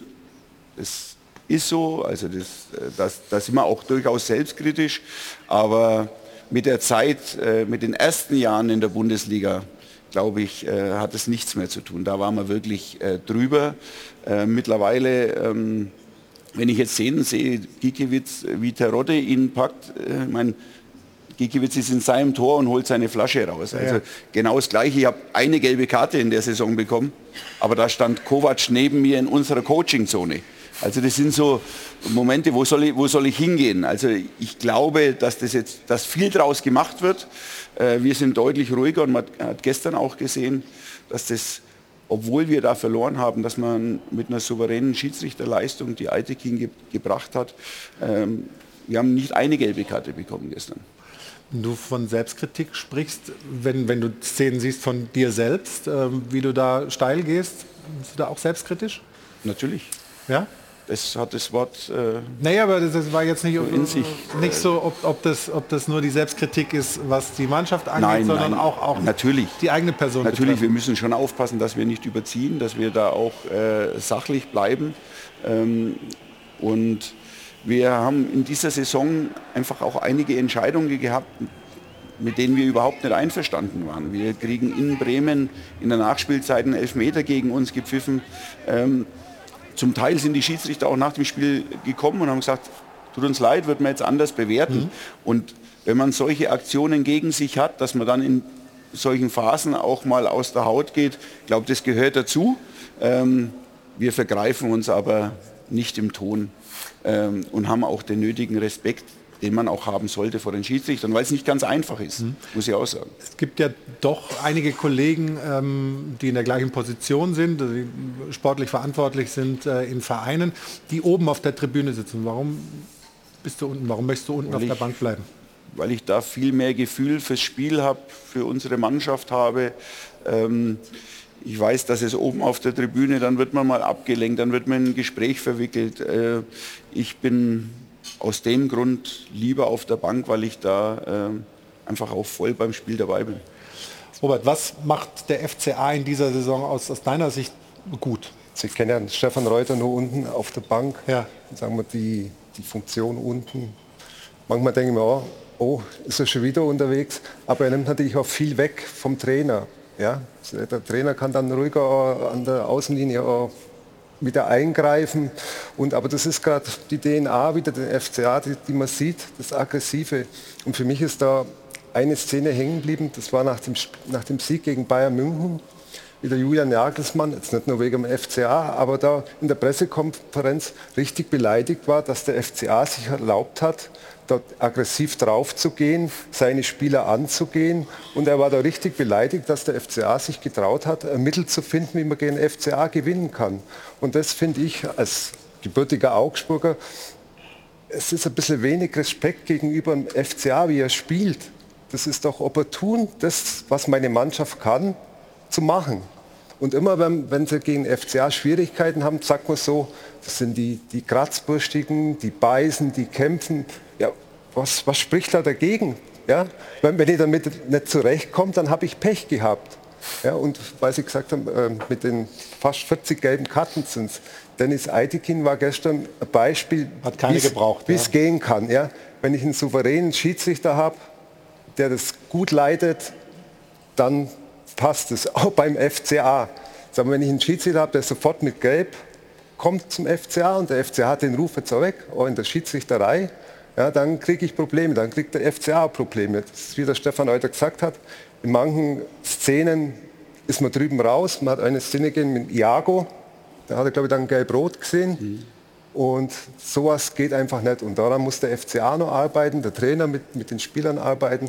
Aber das ist, das ist das kleine gallische Dorf Augsburg, das in der Bundesliga seit, seit 10, 11 Jahren äh, sich wehrt. Ja, manchmal hat man vielleicht auch das Gefühl, als kleinerer Verein dass da schneller mal eine gelbe Karte gezeigt wird. Wir haben das Spiel gegen Wolfsburg, da Gerhard ganz klares taktisches Foul im, im, Mittelfeld, hält mit beiden Händen, also ganz klare gelbe Karte. Dann kommt es zu einer Zweikampfsituation von Maxi Bauer direkt vor unserer Bank leider auch noch, ähm, wo er ein bisschen hält, er zieht sofort gelb. Wir auf der Bank wissen natürlich, dass es die fünfte Gelbe ist, er uns im nächsten Spiel fehlt. Das, da regst du dich auf. Wenn vorher im Spiel eine Situation war, die klarer gelb war. Und äh, das artikulieren wir dann eben auch. Aber die gelbe Karte war berechtigt für Maxi Bauer. Ja, aber für Gerhard wäre sie eben auch, richtig. wäre sie auch richtig gewesen. Und da geht es uns darum, dass es eine einheitliche Linie gibt bei den Schiedsrichtern und bei den Videoassistenten. Aber was, was, hast du da in der Szene gemacht? Das würde mich jetzt mal interessieren. Ich habe gesagt, für mich war es kein Gelb. Äh, Auch in dem Ton? Für mich wäre es eher, für mich wäre die gelbe Karte eher bei Paul von Gerhard äh, angemessen gewesen. Also ich glaube, von Effe hätten wir mehr Szenen äh, bringen können, die... Machen wir nächste Woche. Okay. Aber du hast ja immer in der Bundesliga zwei, drei Vereine, wo du einfach weißt, das wird hart, das wird unangenehm, das ist deren Spielweise, die gehört auch dazu, wenn das im Rahmen ist. Also ähm, man, man, sollte es nicht übertreiben. Ich habe es mal übertrieben ab und zu, aber mei, das gehört halt auch dazu. Ja? Nein, aber wir haben ja auch mit Enrico Maaßen einen Trainer geholt, der das wieder reingebracht hat dass wir auch mal Phasen haben, wo wir hochpressen, wo wir es fußballerisch vielleicht noch besseren Mannschaften auch schwer machen, äh, ihr Spiel so aufzuziehen. Und dafür brauchst du eine laufintensive Mannschaft. Äh, und das haben wir versucht eben wieder reinzubringen, die, mhm. dass die Spieler sich mit der Art und Weise auch identifizieren, dass sie da an ihre Grenzen gehen. Und als Mannschaft geschlossen auftreten. Man muss ja sagen, ähm, ja. Augsburg ist ja eine Truppe, die konkurriert mit Mannschaften, die auf einem Leistungslevel sind ungefähr. Also ich würde jetzt mal Stuttgart da reinpacken, vielleicht Hertha, Mainz, keine Ahnung. Also auf jeden Fall sowas, was sich zwischen Platz, sagen wir mal, 9 und ja, vielleicht 17, 18 abspielt, keine Ahnung. Und da ist die Frage, also das ist auf einem Level, das liegt, da, da sind nur Nuancen zwischen. Und jetzt ist ja die Frage, wie behauptest du dich? Was, mhm. machst, was macht den Unterschied in diesem Bereich? Und wenn du da eine Möglichkeit gefunden hast, und sei es über Aggressivität, über Körpersprache, den, den, Gegner zu beeindrucken, vielleicht einzuschüchtern, das ist auch Weltklasse. Also wenn es dann mal eine gelbe Karte mehr gibt, dann muss man das einkalkulieren. Aber mir macht das total Spaß, dass da so viel Action ist. Augsburg war für mich jetzt immer so ein bisschen eher, eher eine, eine, graue Mannschaft. Ist sie nicht mehr. Da ist was los, da hast du, da hast du Action auf dem Spielfeld, da ist vielleicht auch mal eine Rudelbildung. Kann man ruhig mal klatschen auch helfen, ne? Ja, da kann man ruhig mal klatschen. Nein. Aber es ist doch viel geiler, als wenn immer alles brav ist. Ja, ähm, Stefan Reuter ist, äh, funktioniert hier die Lobbyarbeit äh, im, Doppelpass. Also hat sich selbst, hat sich so, so einen Heiligenschein aufgesetzt, Nein, sozusagen, hat, also, hat noch nie irgendwie im, im, Ton daneben gelegen und so weiter. Aber ist, ist ja in Ordnung. Ich finde, ich finde, dass der FCA, ähm, und da würde ich, sogar, ich mit dir gehen, das beeindruckend macht und sich seit Jahren mit einer, eine, mit einer gewissen Art Fußball zu spielen hält. Aber natürlich gibt es auch noch ein paar Punkte, wo man überlegen kann, wo können wir und wo müssen wir vielleicht auch noch besser werden. Wir haben ein paar Daten mal rausgesucht, die vielleicht zeigen, wo es noch äh, Dinge gibt, die man verbessern kann. Also es ist nach wie vor die Mannschaft mit den wenigsten Torschützen, mit dem geringsten äh, Ballbesitz, äh, höchste Fehlpassquote, relativ viele Fouls, zweitmeisten Fouls und die, und die meisten gelben Karten. Also jetzt aber für den, für den schönen Fußball stehen jetzt zumindest die Fakten hier nicht. Ja, aber zum Teil ist es natürlich bewusst, weil wir versuchen relativ schnell den Ball wieder in die letzte Linie zu bringen und dann gehst du auch äh, ein größeres Risiko. Wir sind jetzt nicht die Mannschaft, die den Ball permanent zirkulieren lässt und so auf eine gute äh, Ballbesitz- und Passquote kommt, sondern wir versuchen nach Ballgewinn relativ schnell wieder ins letzte Drittel zu kommen. Und da hast du einfach mehr Fehlpässe, spielen dann auch auf die zweiten Bälle. Das ist für uns entscheidend, dass wir da ähm, gut ins Pressing kommen, dass wir eine gute Restverteidigung haben und so natürlich auch eine Vielzahl von Zweikämpfen eingehen. Wie gern oder ungern hast du mit den Mannschaften gegen den FCA gespielt? Auch äh, die Duelle mit Stefan Reuter unten äh, irgendwo in den Coaching-Zonen? Also erstmal muss man, muss man festhalten, dass das absolut legitim ist, äh, äh, wie eine Mannschaft oder ein Verein versucht, sich zu behaupten halt. Und das macht der FCA schon seit, äh, seit Jahren. Äh, à la Bonheur mit, mit sicherlich äh, nicht so einfachen Voraussetzungen, wie andere Vereine das haben. Ähm, aber es war auch immer klar, um Gottes Willen, jetzt müssen wir nach Augsburg. Ja, ähm, das war immer die, dieselbe Ansprache von verschiedenen Trainern. Wir müssen den Kampf annehmen und dann haben wir eine Chance. Und wenn man den Kampf angenommen hat, dann hat man auch die Möglichkeiten, in Augsburg zu gewinnen. Wenn du den Kampf nicht annimmst, dann wird es verdammt schwierig. Und der nette Hinweis beim Wahrmachen bei den Schiedsrichtern war immer, sie wissen, wo wir heute sind. Ja, das ist sehr belebend an der Seitenlinie. Ähm, möchten nur mal noch darauf hinweisen. Also es wurde dann schon noch, also ich habe dann gerne immer die, den vierten Offiziellen noch mal abgeholt, wo Vorher er schon ist, eingenordet bevor das Spiel sozusagen. losgeht, um, um, um tatsächlich halt noch mal darauf hinzuweisen, dass das äh, sehr intensiv heute sein kann an der Seitenlinie. Aber ähm, auch absolut legitim. Ähm, ich, ich finde, wir hatten, äh, wir haben immer auf Augenhöhe miteinander diskutiert, mal, laut, mal lauter, mal leise, aber immer respektvoll vor dem Spiel. Im Spiel will jeder das Maximale herausholen und nach dem Spiel war sowieso immer alles in Ordnung. Also von daher finde ich das absolut legitim, wie, ähm, wie man an der Seitenlinie da agiert. Wie kann sich deiner Meinung nach der FCA wieder etwas höher in der Tabelle äh, orientieren, äh, mittelfristig? Weil die letzten Jahre waren es immer so 12., 13., 14., 15., immer überm Strich, aber immer in der gleichen Region. Gibt's, da sehen wir hier äh, die Platzierung seit 2012, äh, Achter und Fünfter, das waren die Europapokalzeiten, dann äh, 2015, 16 und danach eben ja, zwischen 12 und 15 hin und her schwankend. Ähm, wa- was für Schritte kann die Mannschaft, der Verein machen, damit man da ein bisschen höher... Man hat jetzt da gesehen, die, die besten Zeiten mit Platz 5 und 8, das war mit dem Duo Weinzel-Reuter. Ja. Das hat damals super gepasst, die Philosophie des Vereins hat gepasst, die Spieler, die man dazu gehabt hat, hat gepasst. Das ist ein bisschen verloren gegangen nach dem Abgang von Markus Weinzel zu Schalke. War nicht aus FCA-Sicht, sondern er wollte weg. Und dann aus der Außenbetrachtung hat man ein bisschen verloren, was will der Verein? Mit was vom Trainer will ich das machen? Für was steht der Verein? Da muss ich sagen, war man bei der Trainerauswahl auch nicht immer, hat man nicht immer die richtigen gefunden. Dirk Schuster war zum Beispiel einer, der nicht allzu lang war. Dann ist Manuel Baum gekommen, wo das zwei Jahre sehr gut gegangen ist. Dann haben sie zum Schluss ähm, Jens Lehmann dazu geholt. Dann ist das auseinandergebrochen. Dann hat man Martin Schmidt gehabt, Heiko Herrlich, Markus Weinzel wieder zurück. Und heuer habe ich das erste Mal wieder das Gefühl, man hat da einen Trainer, der zu der Philosophie des FCA passt. Am Anfang der Saison hat man es schon mit viel Ballbesitz versucht ja, und ist nicht in die Gänge gekommen. Und hat's das- dann aber geändert, angepasst, ne? Und das, das muss ich sagen, Enrico Maaßen, großes Lob, dass er da von seiner ursprünglichen Idee weggegangen ist und das der Mannschaft angepasst hat. Und ich habe heuer aber das Gefühl, dass auch die von der Zusammenstellung des Kaders das zu der Spielphilosophie passt. Es fehlten vielleicht nur ein, zwei Spieler, wo man sagt, die bringen auch mal wieder Ruhe rein. Ja, das ist mir manchmal ein bisschen zu viel nach vorne, zu viel zweite Bälle. Das sieht man auch, dass man nicht versucht, einmal das Spiel zu halten. Einfach mal in Stuttgart muss man einfach einen Punkt mitnehmen. Gegen Leipzig muss man eigentlich gewinnen, trotz Unterzahl. Aber ich denke, jetzt ist man auf einem guten Weg, auch von der Kaderzusammenstellung, die in den letzten Jahren auch nicht immer so gepasst hat, dass man da sich vielleicht wieder Richtung Platz 8, 9 äh, bewegen kann. Das wäre schon das höchste der Gefühle. Das fün der fünfte Platz, das war einfach ein Ausreißer.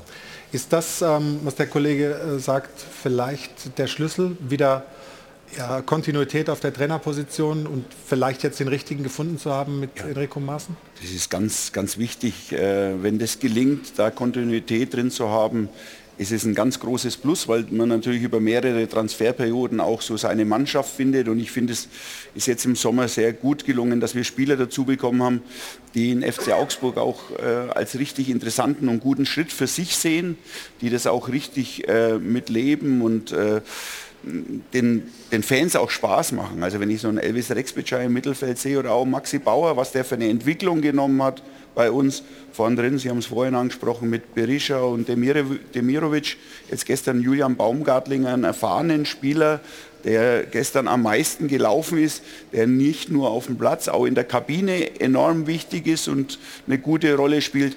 Das funktioniert und Enrico Maaßen macht einen richtig guten Job. Wir haben ein bisschen das Problem, dass wir in der Saison einfach sehr viel Verletzte haben, was ganz wenig thematisiert wird. Aber das ist natürlich ein Problem, äh, wenn dir Urukai, Oxford, äh, Niklas Dorsch im Mittelfeld, André jetzt auch Hahn. André Hahn vorn, der über Jahre äh, sehr wichtig war, wenn dir solche Stützen, Eckpfeiler in der Mannschaft über viele Wochen, Monate äh, Dorsch ja jetzt noch länger, oder? Wenn ich ja, das richtig... Wir hoffen natürlich, dass ein Großteil von den Spielern ähm, in der Winterpause jetzt äh, wieder zurückkommt, zur Mannschaft stößt und dann den vollen Januar mit der Mannschaft trainieren können. Dann hat der Trainer natürlich noch mehr äh, Möglichkeiten.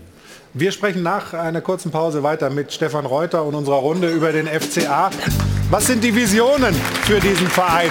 Wie kann man vielleicht diese Tabellenregionen mal so ein bisschen verlassen?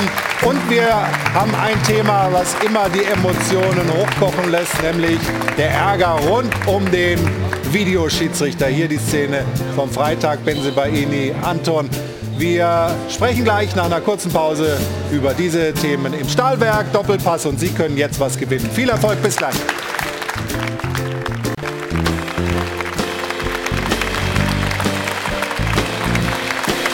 Der Doppelpass meldet sich zurück nach einer kurzen Pause.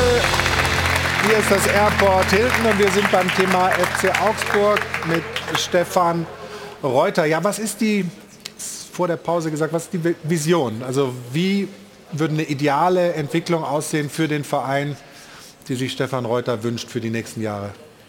Ja, ideal wäre es, wenn wir beruhigtere Saisons erleben dürfen und dann vielleicht uns mal ähm, unter den Top Ten äh, in der Bundesliga etablieren. Das ist ähm, unser Ziel äh, für, die, für die nächsten Jahre. Es gibt ja äh, ganz gute Beispiele, wenn man sieht, wie Freiburg es geschafft hat, über gute Transferpolitik, aber auch über ähm, eine, klare, eine klare Philosophie, äh, sich da oben festzusetzen über Jahre. Ähm, das ist schon was, wo wir hinschauen und wo wir auch gerne, gerne hinwollen. Was fehlt dazu?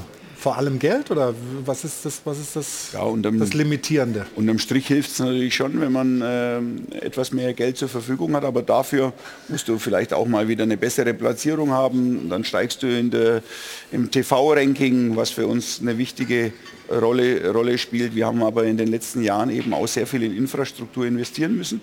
Ähm, unser Stadion ist abbezahlt, wir haben ein Nachwuchsleistungszentrum jetzt dastehen, wir haben Top-Trainingsbedingungen, also mittlerweile haben wir wirklich äh, Top-Voraussetzungen und äh, sind stabil und solide aufgestellt und versuchen jetzt natürlich die Gelder, die wir einspielen, auch in die Mannschaft äh, zu investieren. Wir haben Zahlen ähm, Abschluss 21, was Gehälter angeht, ähm, die wir da mal zeigen. Und da ist der FCA natürlich weit unten, da sind also die Bayern und Dortmund, äh, die Bayern vor allem natürlich dem Rest der Liga weit entrückt. Bochum war der letzte, aber äh, also 1 und 2 sind, sind Bayern und Dortmund und ganz unten dann eben Augsburg, Union und Bochum damals äh, noch, ob sich das jetzt großartig geändert hat, weiß ich nicht, wie es in diesem Jahr ist. Aber im Grunde ja, ist ja das Gehaltsniveau eigentlich das, wo man sich auch tabellarisch äh, sozusagen so ungefähr einsortiert. Ähm, das ist schon das Thema, oder? Ja, natürlich ist es das Thema. Und es ist natürlich in dieser Saison eine Herausforderung mit den Aufsteigern Bremen und Schalke. Das sind ja gefühlt keine Aufsteiger, sondern sind etablierte Bundesliga-Vereine.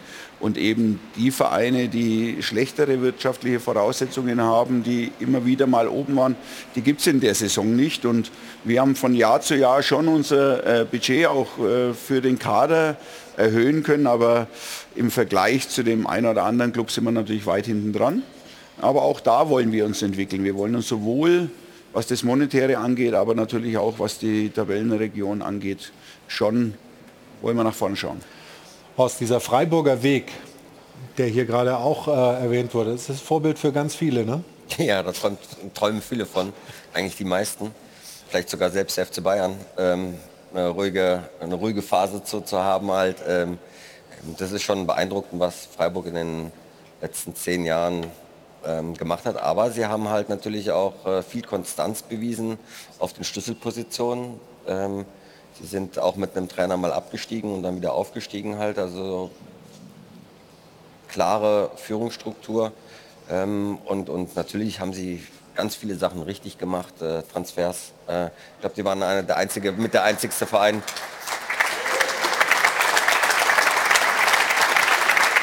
Oder, oder einer der wenigen Vereine, die in der Corona-Zeit, wo es wirklich äh, hart auf hart ging, für viele Vereine da ein positives äh, Ergebnis erwirtschaftet haben. Ähm, und das ist natürlich ein Weg, den sich jeder auch hoffen wird. Und den darf man eins mal nicht vergessen. Sie haben Ginter zurückgeholt, Gregoritsch geholt von Augsburg. Zwei enorm wichtige Spieler. Ich mhm. glaube, das ist auch mal äh, ein Schritt in die richtige Richtung. Das hätte es vor fünf, sieben Jahren bei Freiburg mit Sicherheit nicht gegeben. Wir dürfen aber einen Verein nicht vergessen, weil den hatten wir in der Tabelle mit Union Berlin. Mhm. Mit wenig ganz, ganz viel. Und da sieht man, wenn du Ruhe hast eben im Umfeld und in Ruhe arbeiten kannst, dann geht die Kurve auch nach oben. Und ich glaube, das macht neben Freiburg Union am beeindruckendsten. Hat Union zu wenig. Oder? Union Berlin wird ja immer so als der Arbeiterclub hingestellt und die pflegen auch das Image, aber hat Union zu wenig? Was zu wenig? Zu, mit zu wenig? Was heißt zu wenig? Naja, 21 war, war wenn, wenn, wenn, du das Gehalt ja siehst, wo, ja. wo der Flo ja gesagt hat, daran kann man schon festmachen, wo du dich in der Tabelle wiederfindest. Dann haben wir gesehen, wo sie stehen. Wo sie standen, 21, muss man sagen. Jetzt 21. spielen sie natürlich europäisch. Äh, so, das aber, Jahr. aber das aber ist klar. eine Arbeit, wo ich sage, die ist tief beeindruckend. Aber sie gehen natürlich, glaube ich, auch schon ins Risiko. Sie haben ein großes negatives Eigenkapital. Sie müssen ja fast äh, international spielen. Also beim FCA, wenn man da schaut, äh, das Eigenkapital, glaube zurzeit sind es glaube ich 50 Millionen. Das Stadion ist abbezahlt. Man hat jetzt äh, ein Fundament, das man aufbauen kann. Aber man muss das jetzt natürlich auch weiter mit Leben erfüllen. Das Nachwuchsleistungszentrum steht jetzt, das Internat ist fertig. Aber jetzt müssen die Spieler auch da rauskommen.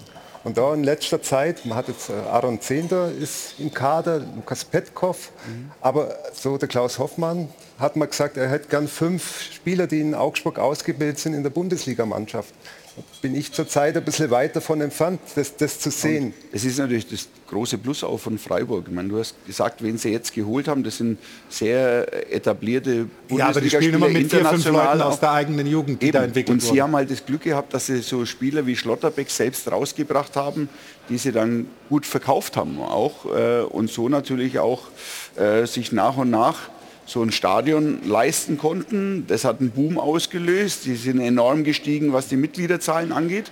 Und auch da nehmen wir eine ganz gute Entwicklung. Also vor ein paar Jahren gab es noch 3000 Mitglieder beim FC Augsburg, mittlerweile 21.500. Also man sieht, dass da eine Entwicklung stattfindet. Die soll auch nicht abgeschlossen sein. Aber also wir wollen weiter äh, uns entwickeln. Ich denke, gerade im Nachwuchsleistungszentrum muss man jetzt dran, ja, weil das, die haben wir nicht morgen. Nein, nein, das, das ist immer ja, beim längerfristig. FCA, beim FCA ist natürlich so, im Nachwuchs, da wird natürlich ganz schön gewildert. Ja? Teilweise aus Eigenverschulden. Man hat einen Pecinovic nach Wolfsburg verloren, der als einer der größten Stürmertalente zählt. Salifu ist nach Bremen gegangen, weil man wahrscheinlich auch versäumt hat, da dran zu bleiben. Und jetzt, gerade jetzt, der momentane Blickpunkt drauf, sehe jetzt in den Jugend nicht so die, die großen Überflieger, die rauskommen. In den Nationalmannschaften ist man immer so besetzt. Man, man muss jetzt anfangen. Ich glaube, die im Nachwuchs, die, die Übungsleiter laufen, glaube ich, auch viele Verträge an. Man hat jetzt die große Chance, da was zu tun. Und das ist, glaube ich, das, wo der FCA hin muss, dass aus dem eigenen Nachwuchs da Spieler rausholt, die man dann noch transferiert. Ich glaube, da wird äh, Stefan Reuter nicht widersprechen, sondern das ist eine wichtige Aufgabe äh, für die Zukunft, äh, die er angehen will. Jana, Stefan Reuter ist seit zehn Jahren fast in der Verantwortung beim FCA. Alles gewonnen, aber äh, du hast ein paar Sachen zusammengestellt. Vor allem haben wir mal in der Fotokiste gekramt. Ja. Du sagst es, ein Kind der Bundesliga und wirklich herausragende Karriere als Spieler mit zahlreichen Titeln und Erfolgen. Unter anderem natürlich Weltmeister, Europameister, Champions League-Sieger mit dem BVB, fünfmaliger deutscher Meister, sowohl mit dem BVB, aber auch mit den Bayern. Stichwort Bayern. Dieses Foto hier, können wir das bitte einmal noch mal ganz kurz an die Regie? Da möchte ich doch noch mal einen Blick drauf werfen. Ich habe Fragen. Ich könnte jetzt mit dem Hut anfangen und da mit dem Sektglas bei Stefan in der Hand. Ich weiß es nicht, aber ich konzentriere mich mal aufs Wesentliche. Wer ist das denn überhaupt alles? Ich glaube, Olaf Thon, Jürgen Kohler, und das mit der Meisterschale in der Hand, ist das tatsächlich unser Bundestrainer, Stefan? Ja, na klar. Ich habe, glaube ich, auch sein Glas gehalten. Zu deiner Entschuldigung jetzt. Okay, lass ich mal gelten. Also sehr, sehr schönes Foto. Also die Karriere als Spieler lässt sich durchaus sehen, aber auch die als Manager.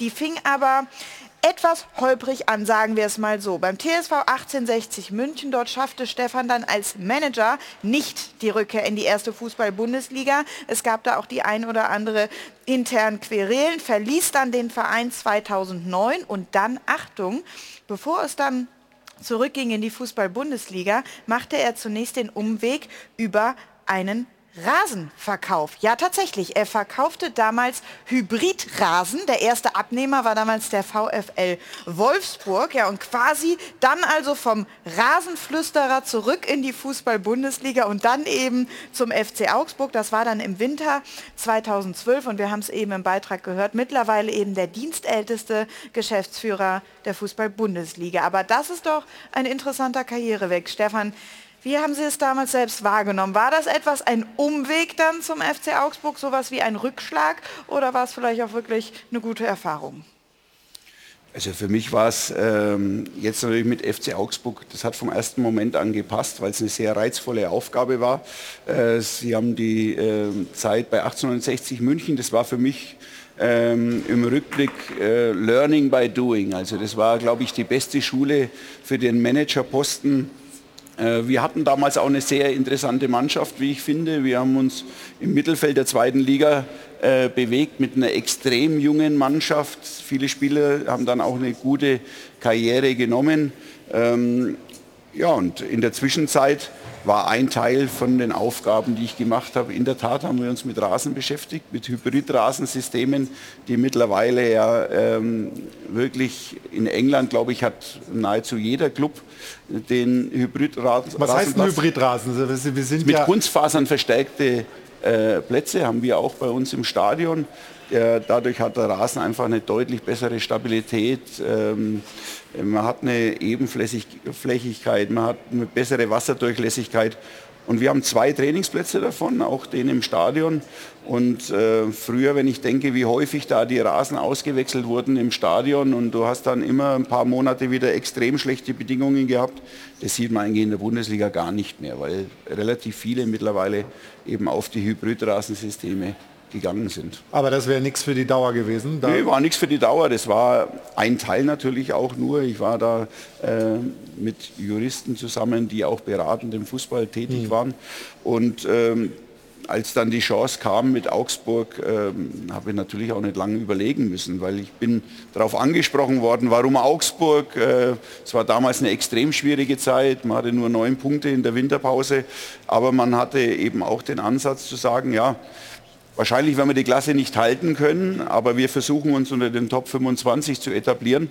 Dass es dann in dem Jahr gelungen ist, äh, mit, als Tabellen 15. die Liga zu halten, war, glaube ich, eine ganz entscheidende und wichtige Phase äh, in Augsburg.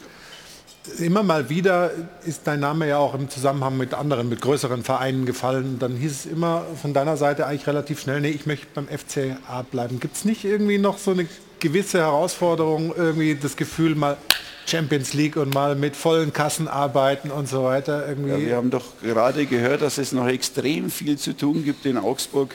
Äh, es gibt extrem viele reizvolle Aufgaben und ich schätze schon auch sehr, dass, dass es da einen kleinen Entscheiderkreis gibt und dass man da in eine Richtung marschiert und äh, eben sehr, sehr äh, kompakt und stabil aufgestellt ist. Stefan Reuter arbeitet doch in einem Paradies. Ach so? Ja. Und zwar?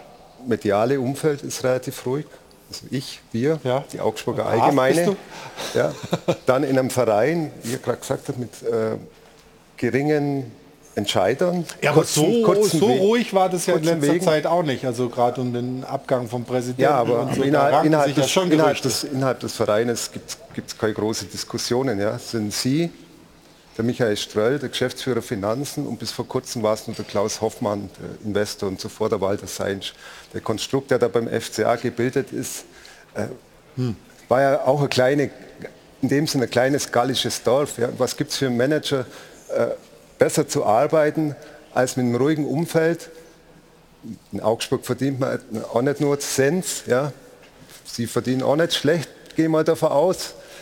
Sie, Augsburg ist. Ma, Augsburg, die Diskussion machen wir jetzt nicht auch noch. Augsburg, Augsburg ist, ist lebenswert. Sie bauen ja gerade auch in, Augsburg.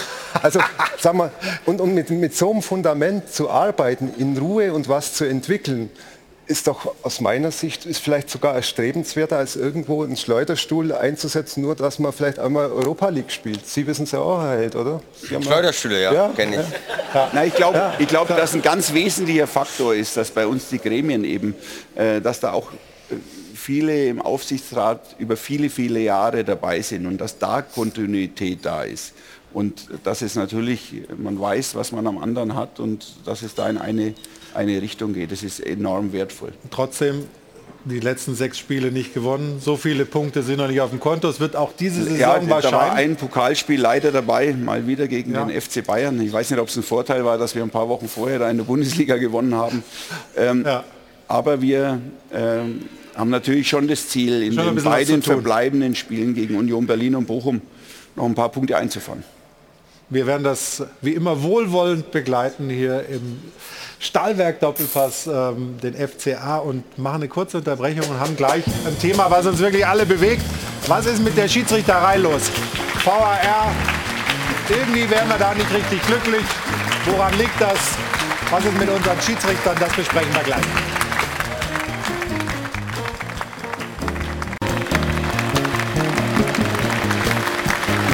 spaziert ins Airport Hilton. Hier ist der Stahlberg Doppelpass.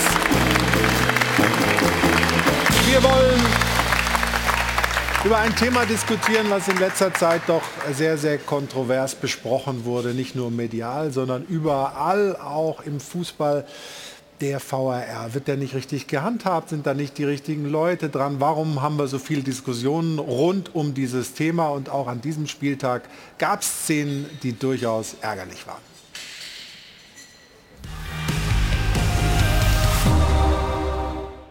Kein goldener Herbst für die Schiedsrichter und den Kölner Keller. Das Problem, wenn beide bei der gleichen Szene einen krassen Fehler machen, stürzen sie sich gegenseitig in die Krise. Und das tut laut Ex-FIFA-Schiedsrichter Thorsten Kienhöfer dem Schiedsrichterwesen und vor allem dem Projekt Videoassistent nicht gut. Kienhöfer kritisiert auch, dass der Videoassistent in der Bundesliga viel zu oft eingreift. Außerdem verlassen sich die Schiedsrichter laut Kienhöfer auf dem Platz viel zu sehr auf den VAR. Die Folge? Viele Schiedsrichter pfeifen passiver, seit es den Kölner Keller gibt. Dieser freiwillige Autoritätsverlust muss dringend aufhören. Schiedsrichter sollten sich das Heft des Handelns zurückholen. Beispiel Dennis Eitekin. Der Altmeister pfeift zuerst Handspiel Augsburg. Wird dann aus Köln darauf aufmerksam gemacht, dass vorher möglicherweise faul war?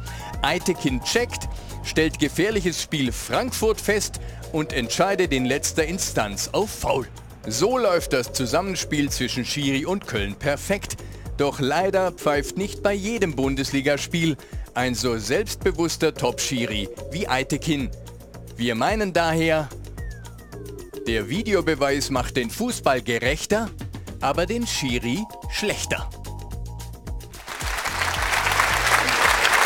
Ist da was dran, Haus? Ja, das ist ja schon seit, weiß ich nicht wie gefühlten Jahren ein leidiges Thema. Ähm, ich äh, kann an der These was gewinnen. Ähm, ich finde, dass es in den letzten Jahren halt da keine Weiterentwicklung gegeben hat. In vielerlei Ebenen, auf vielerlei Ebenen in vielerlei Hinsicht. Äh, es fängt damit an, dass die Altersgrenze äh, nicht aufgehoben ist. Wirklich Schiedsrichter. Man beginnt die, jetzt, ne? Ja, also, also ich glaube, Stefan weiß da sicherlich mehr aus der einen oder anderen Managertagung halt, aber wir hatten oft die Diskussion, warum Schiedsrichter mit einer Menge Erfahrung einfach, einer, es gab halt diese Altersgrenze, wo dann einfach nicht mehr weitergepfiffen werden durfte, was totaler Schwachsinn ist. Das gibt es in äh, in anderen Ländern nicht. Da, also da ist, die ist höher angesetzt. Und, und was mich halt einfach stört bei allem, was man da so macht, ist halt einfach, dass man nicht den Mut hat, äh, Sachen zu verändern, zu verbessern. Jetzt war letztens äh, Dr. Dresen, der erwähnt hat, dass jetzt eine, Sie über eine Challenge von Trainern nachdenken ähm, bezüglich des VAR. Ich glaube, auch das ist schon seit, seit äh, oder vor, vor Monaten oder Jahren angerissen worden von Bundesliga-Vereinen, sich mit dem Thema mal auseinandersetzen. Und das ist das, was mich einfach stört. Ähm, wann wird er eingesetzt, wann wird er nicht eingesetzt? Die Willkür ist da einfach, äh, es, es gibt keine gerade Linie, was sicherlich auch nicht einfach ist. Aber den Mut, was zu verändern, ist einfach nicht vorhanden. Ist der VAR an sich das Problem oder eher die Qualität der Person ganz generell im Schiedsrichterwesen? Also wir waren am Anfang ganz klare Befürworter des Videoassistenten. Äh, Aber ich glaube, äh, was, was Horst gesagt hat am Ende, die klare Linie fehlt. Und da, glaube ich, äh, muss jetzt eine Entwicklung stattfinden, dass man äh, nicht einmal schreitet er ein bei der Aktion, bei der gleichen ähnlichen Aktion schreitet er nicht ein. Ähm, da klar zu wissen, wann ist der Videoassistent gefragt und wann nicht das ist das Entscheidende. Und, das ist ja seit äh, Jahren das Wunschdenken, dass du irgendwie ein Regelwerk findest, was alle Eventualitäten abdeckt. Das wirst du, glaube ich, nie haben. Komplett was, nicht, aber dass ja. es einfach eine einheitlichere Linie gibt. Das ist, glaube ich, wichtig. Wir haben auch darüber diskutiert, ob es nicht Sinn macht, dass es feste Teams gibt weil dass es dann auch Experten im Keller gibt, weil ich stelle mir das auch schwer vor. In einem ein Spieltag bist du auf dem Platz, äh, Woche später sitzt du vor, vor dem Computer, vor, vor den Bildschirmen. Ähm, da ist sicher auch Erfahrung gefragt. Und wenn du da Experten hast, die nichts anderes tun, als jede Woche äh, am Bildschirm die Szenen zu beurteilen, ich glaube, das hilft. Vielleicht auch, wenn sich Teams, Schiedsrichter und Videoassistenten, wenn es da feste Teams gibt, dann weißt du auch, wie kommunizierst du zusammen, wie agierst du gemeinsam, wie kannst du dir gegenseitig dich auch unterstützen. Das glaube ich genau. wäre wär hilfreich. Und da müssen wir einfach eine Entwicklung sehen jetzt endlich mal nach einigen Jahren. Genau, ich, ich, ich finde halt, äh, es wird immer sehr, sehr viel diskutiert, aber verändert wird halt nichts. Ja, und und es, es bleibt immer auf, dem, auf demselben Stand. Vielleicht macht das Sinn, was Stefan sagt. Aber sie testen es gar nicht aus, sie probieren es gar nicht. Ja, und, und ähm, da habe ich immer so den, den ähm, leider Gottes merke ich immer halt, ja, sie haben einfach nicht den, den Mut, Sachen neu anzugehen, sondern sie bleiben auf dem Niveau und das hm. ist halt das, was die Leute dann auch ein Stück weit ich glaube, ich glaube, sie bleiben eben nicht auf dem Niveau, sondern das Niveau der Schiedsrichter hat schon, hat schon abgenommen und ich bin da voll bei der, bei der These von äh, Toto Kienhöfer, der ja in der Bild am Sonntag eine Kolumne hat, deswegen reden wir sehr oft miteinander und ähm, ich, ich stimme ihm da voll zu. Der Videoassistent hat die Schiedsrichter passiver und damit schlechter gemacht. Die trauen sich nicht mehr, selbst klare Entscheidungen zu treffen, sondern da wird erstmal gewartet, dann wird rausgerannt oder sich ans Ohr gegriffen. Selbst klare Entscheidungen. Wir werden ja gleich noch über die, äh, diesen, diesen ja, Faustschlag äh, sprechen. Aber nee, eins, eins noch ja. zu Aitekin, weil, weil das glaube ich dazu passt. Aitekin gestern, das war richtig wohltuend. Der hat, Aitekin ist der, Topmann. der hat keinen absolut. Elfmeter gepfiffen, wurde rausgeholt vom Videoassistenten, ist trotzdem bei seiner Entscheidung geblieben weil er einfach die, die Überzeugung und die, und die, war richtig und das war, war wohltuend. Aber jüngere Schiedsrichter, man hat das Gefühl, wirklich ist es keine, die sind zum Teil gar nicht mehr in der Lage, eine klare Entscheidung zu treffen, sondern immer gucken, oh, bitte keinen Fehler machen, ich bin ja im Zweifel abgesichert. Und das hat sich jetzt über Jahre verfestigt. Und das ist eine Entwicklung, die ist dem VR geschuldet und die ist nicht positiv. Ja, und da sind wir wieder bei dem Thema, das Horst angesprochen hat. Ich finde, es muss die Fitness da sein. Die brauchst du als Schiedsrichter, weil du enorme Kilometer abspulst.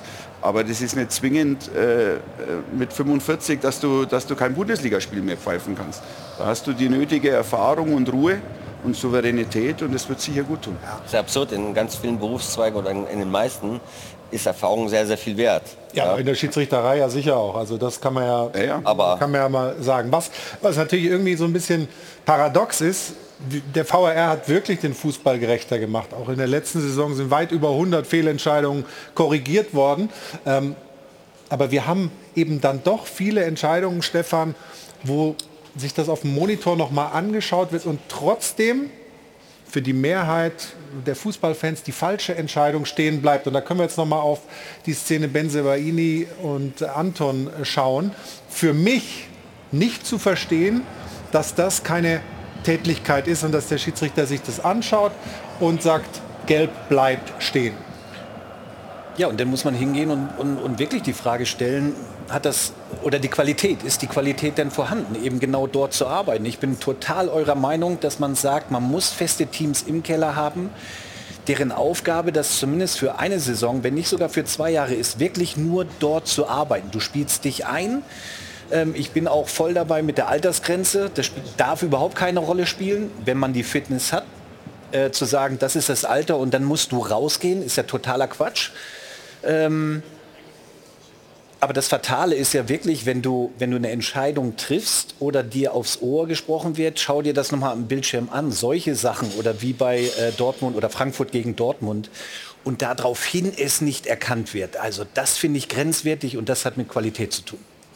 Und wie kriegen wir das hin, die Qualität wieder nach oben zu fahren? Das was mit der Ausbildung zu tun, mit der Zusammenarbeit, auch mit den Fußballvereinen, mit den Aktiven. Wie, wie, wie seht ihr das? Es gäbe mehrere Ansatzpunkte halt, ja. Vielleicht Teams zu bilden, die sich, die aufeinander abgestimmt sind, äh, ein Stück weit die Verantwortung abzugeben, äh, mal tatsächlich zu versuchen, eine Challenge einzuführen. Gibt es in anderen Sportarten auch, wo die Trainer entscheiden. Also äh, äh, ob der VRR benutzt wird oder nicht. Klare Regeln sagen, okay, wir, wir begrenzen uns auf, auf, auf gewisse Sachen im Spiel. Abseits ja oder nein. Mhm. Ja, ich glaube, da ist es absolut hilfreich und, ja. äh, die und faktischen Sachen ja. sind sowieso genau, nicht und, und den Rest wieder in die Verantwortung der Schiedsrichter zu geben. Also es zu minimieren, könnte vielleicht die Position des Schiedsrichters auf dem Feld stärken. Ähm, aber man muss einfach mal machen. Ja, aber wir machen du musst die, Handre die, Handregel klarer machen, finde ich. Ja, Diese genau. künstlich vergrößerte ja. äh, Körperfläche. absurd. Ja. Absurd. Das, aber, das, aber das wenn du jetzt halt eine Challenge mehr. einführen würdest, ne? Ja. klar, die gibt es in anderen Sportarten, ist ja richtig. Aber das spricht ja nicht dafür, genau das, was wir schon haben. Erstmal der Schiedsrichter, der Assistent unten im Keller. Und dann führst du on top noch ein Challenge ein also das sollten die beiden, also der eine auf dem Platz und der andere im Kölner Keller, schon alleine hinkriegen. Und deswegen würde ich nicht plädieren für eine Challenge, Sehr richtig. weil das macht das nochmal on top viel komplizierter. Ja, wenn du das aber, wenn du das beschränkst, wenn du sagst, okay, der soll sich nur noch jetzt mal zwei, drei Sachen abseits, ja, Tor, war das jetzt abseits, ja, abseits oder nicht? Genau, genau. Also, ja. es, also du beschränkst die, die, die, die, die Einmischung von dem Videoassistenten. Du beschränkst es auf ganz wenige Sachen. Und alles andere lässt du über eine Challenge laufen. Ja? Das heißt also, ja, aber, damit macht man aber die Gerechtigkeit zu so einer Art Lotterie. Nein, aber ich glaube, die Akzeptanz, die Akzeptanz wird dadurch steigern. A, stärkst du den Schiedsrichter Stefan. auf dem Feld. Ja? Und es ist nicht mehr in der Verantwortung der Schiedsrichter ist auf jeden Fall ähm, ein Gedanke, den man, den man durchaus mal weiter ja, spinnen aber kann. Nicht in der Verantwortung der Schiedsrichter. Ich bin schon der Meinung, dass der Schiedsrichter die Hauptverantwortung tragen muss. Ja, aber wann er eingesetzt wird, wann er nicht eingesetzt wird. Aber wie, wie, wie, muss denn ein Trainer, wie, wie würde die Challenge funktionieren? Also heißt ja, Trainerteam hört etwas von Assistenten, wir haben was gesehen, schreit er ein und, und wirft die Flagge auf, aufs Feld. Also ich habe jetzt nicht das ist doch ein Konzept die Aufgabe über, über, über wie sowas aussehen könnte. Was mich nur stört, ist, dass man sich halt keine Gedanken macht. Und ich glaube, wenn man sich mal in Ruhe Gedanken machen würde, gäbe es eine, eine Konzeption, eine Idee, die man mal testen könnte. Ja? Das, was wir nicht machen, das, was wir nicht machen, ist, wir probieren es halt nicht aus. Ja. Ja? Und, und ärgern uns Woche für Woche über, über Situationen, die, die absurd sind. Ja? Und, und ich glaube, der Mut zur Veränderung könnte dazu führen und sagen, es macht es angenehmer für alle Beteiligten. Wir könnten da jetzt stundenlang drüber kontrovers weiter diskutieren. Wir werden es hier in der Runde nicht lösen, sprechen aber gleich mit einem Schiedsrichter, der es gestern gut gemacht hat. Tobias Stieler hat einen Elfmeter zurückgenommen, der ist uns gleich äh, zugeschaltet. Und wir werden natürlich auch ein bisschen darauf achten, wie dann beim großen Turnier, bei der WM der VAR eingesetzt wird. Wenn ich mich an die letzten großen Turniere erinnere, ist es da immer hervorragend gelaufen, weil viel weniger, viel dezenter, als es vielleicht in der Bundesliga gemacht wird. Wir sprechen da gleich weiter. Vorher aber Anna Dollack mit den Neobet-Quoten zum Spiel Leverkusen Union, glaube ich, ist es heute, was da in ihrem äh, Zentrum steht. Also Anna Dollack kurz und dann machen wir hier in der Runde weiter und sprechen gleich mit Tobias Stieler. Bis gleich. Ähm, dann machen wir hier in der Runde weiter und ich freue mich sehr, dass Tobias Stieler uns jetzt zugeschaltet ist und zwar in der Rubrik, da fragen wir doch mal den Schiri. Da fragen wir doch mal den Schiri. Wird präsentiert von Das Örtliche. Ohne Schiris fehlt uns was. Da gibt es den dicken Applaus ähm, für Tobias Spieler, der hinten auf der Wand schon ist. Gestern das Spiel BVB gegen den VfL Bochum gepfiffen und in der 42. Minute diese Szene Suarez an Reina. Und dann, Tobias, wie war die erste Wahrnehmung und wie ging es dann vor allem weiter? Ja, das kann ich äh, gerne erklären. Erstmal moin zusammen in die Runde. wie, was habe ich wahrgenommen? Ich habe wahrgenommen, ich habe eine etwas seitliche Perspektive auf die Szene gehabt und habe wahrgenommen, dass der Dortmunder Spieler den Ball äh, seitlich vorbeilegt, der Bochumer etwas unorthodox auf die Knie geht und dann quasi ein, ein, ein ich habe ein Kniestellen wahrgenommen aus meiner Perspektive. Und ähm, dann ist es so, dass ich ähm, zum VA erstmal keine Kommunikation aufgemacht habe, weil ich irgendwie der Meinung bin, der VA soll möglichst frei und äh, unbefangen die Szene für sich analysieren, nicht irgendwie geprimed werden durch mich oder ohne in eine bestimmte Richtung gelenkt zu werden. Ähm, und ähm, dann äh, hat er sehr schnell ähm, äh, zu mir ganz charmant gesagt, äh, er hat ein Problem, er, sieht kein Foulspiel. Und äh, dann hat er mir die Szene sehr lebhaft beschrieben und dann habe ich mir, ähm, ja, äh, hat er mir zum On-Field-Review geraten und dann bin ich eben äh, in die Review-Area gegangen und habe dann mit äh, zwei Blicken sehen können, dass es äh, tatsächlich kein Foulspiel war. Der Bochumer muss man schon die Frage stellen, warum er da so ein bisschen äh, unorthodox äh, ja, auf die Knie geht. Andererseits der Dortmunder Spieler nimmt das Bein rechts raus, springt dann nach, nach links ab. Also ist eher ein gesuchter Kontakt und von daher gesehen eine absolut korrekte Intervention. Fehler von mir auf dem Platz, korrigiert durch den VAR. So. Am Ende des Tages können wir, glaube ich, über diese Entscheidung happy sein. Absolut, so soll es ja auch sein. Eine der vielen, eine der vielen Entscheidungen, wo eben der VAR-Einsatz dann äh, segensreich ist und in dem Fall eine falsche Entscheidung des Schiedsrichters auf dem Platz korrigiert wurde.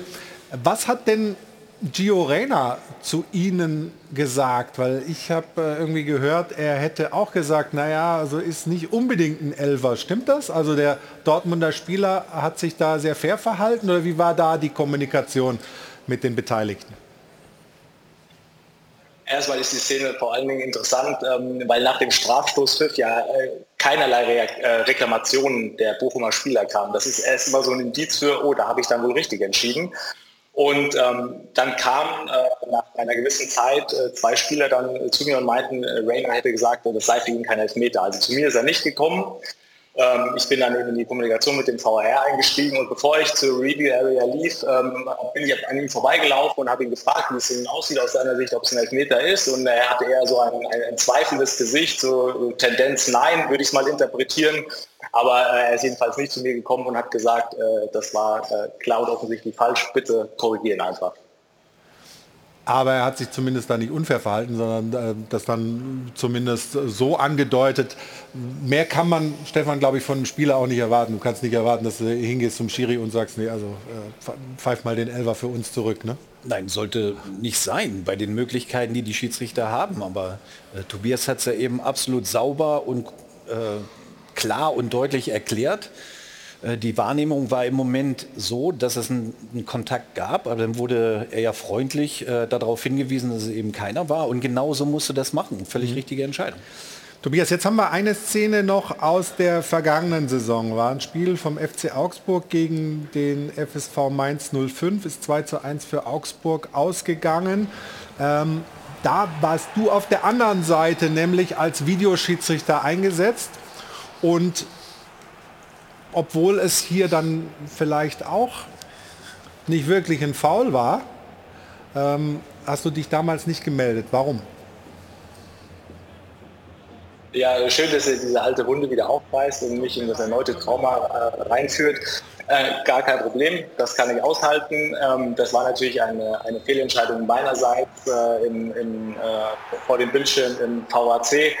Ähm, witzigerweise hat äh, mein Videoassistent Pascal Müller äh, vom gestrigen Spiel hat auch genau diese Szene äh, angeführt, als er mir, als er mir äh, die Szene beschrieb. Ähm, er hat gesagt, es gibt Ähnlichkeiten zu dieser Niederlechner Szene Augsburg gegen Mainz und dann sind bei mir natürlich alle Alarmknopfen äh, geklingelt. Hier war es dann tatsächlich so, ich habe vielleicht zu detailliert geguckt, zu kompliziert auch gedacht. Fußball ist ja eigentlich ein einfacher Sport und äh, das war so ein, ein, großes Hindernis in der Szene für mich, ähm, da zu intervenieren, weil es halt ähm, ähm, schon den Kontakt des Vorwärts gab. Er spielt nicht den Ball. Niederlechner geht schon in die Knie, aber aufgrund eines Ausfallschrittes. Also es gibt so ganz minimale, minimalste Argumente. Ich möchte das nicht schönreden, ähm, aber das äh, einfach zu kompliziert gedacht. Und das war so für mich der, der Lerneffekt, ähm, einfach bleiben.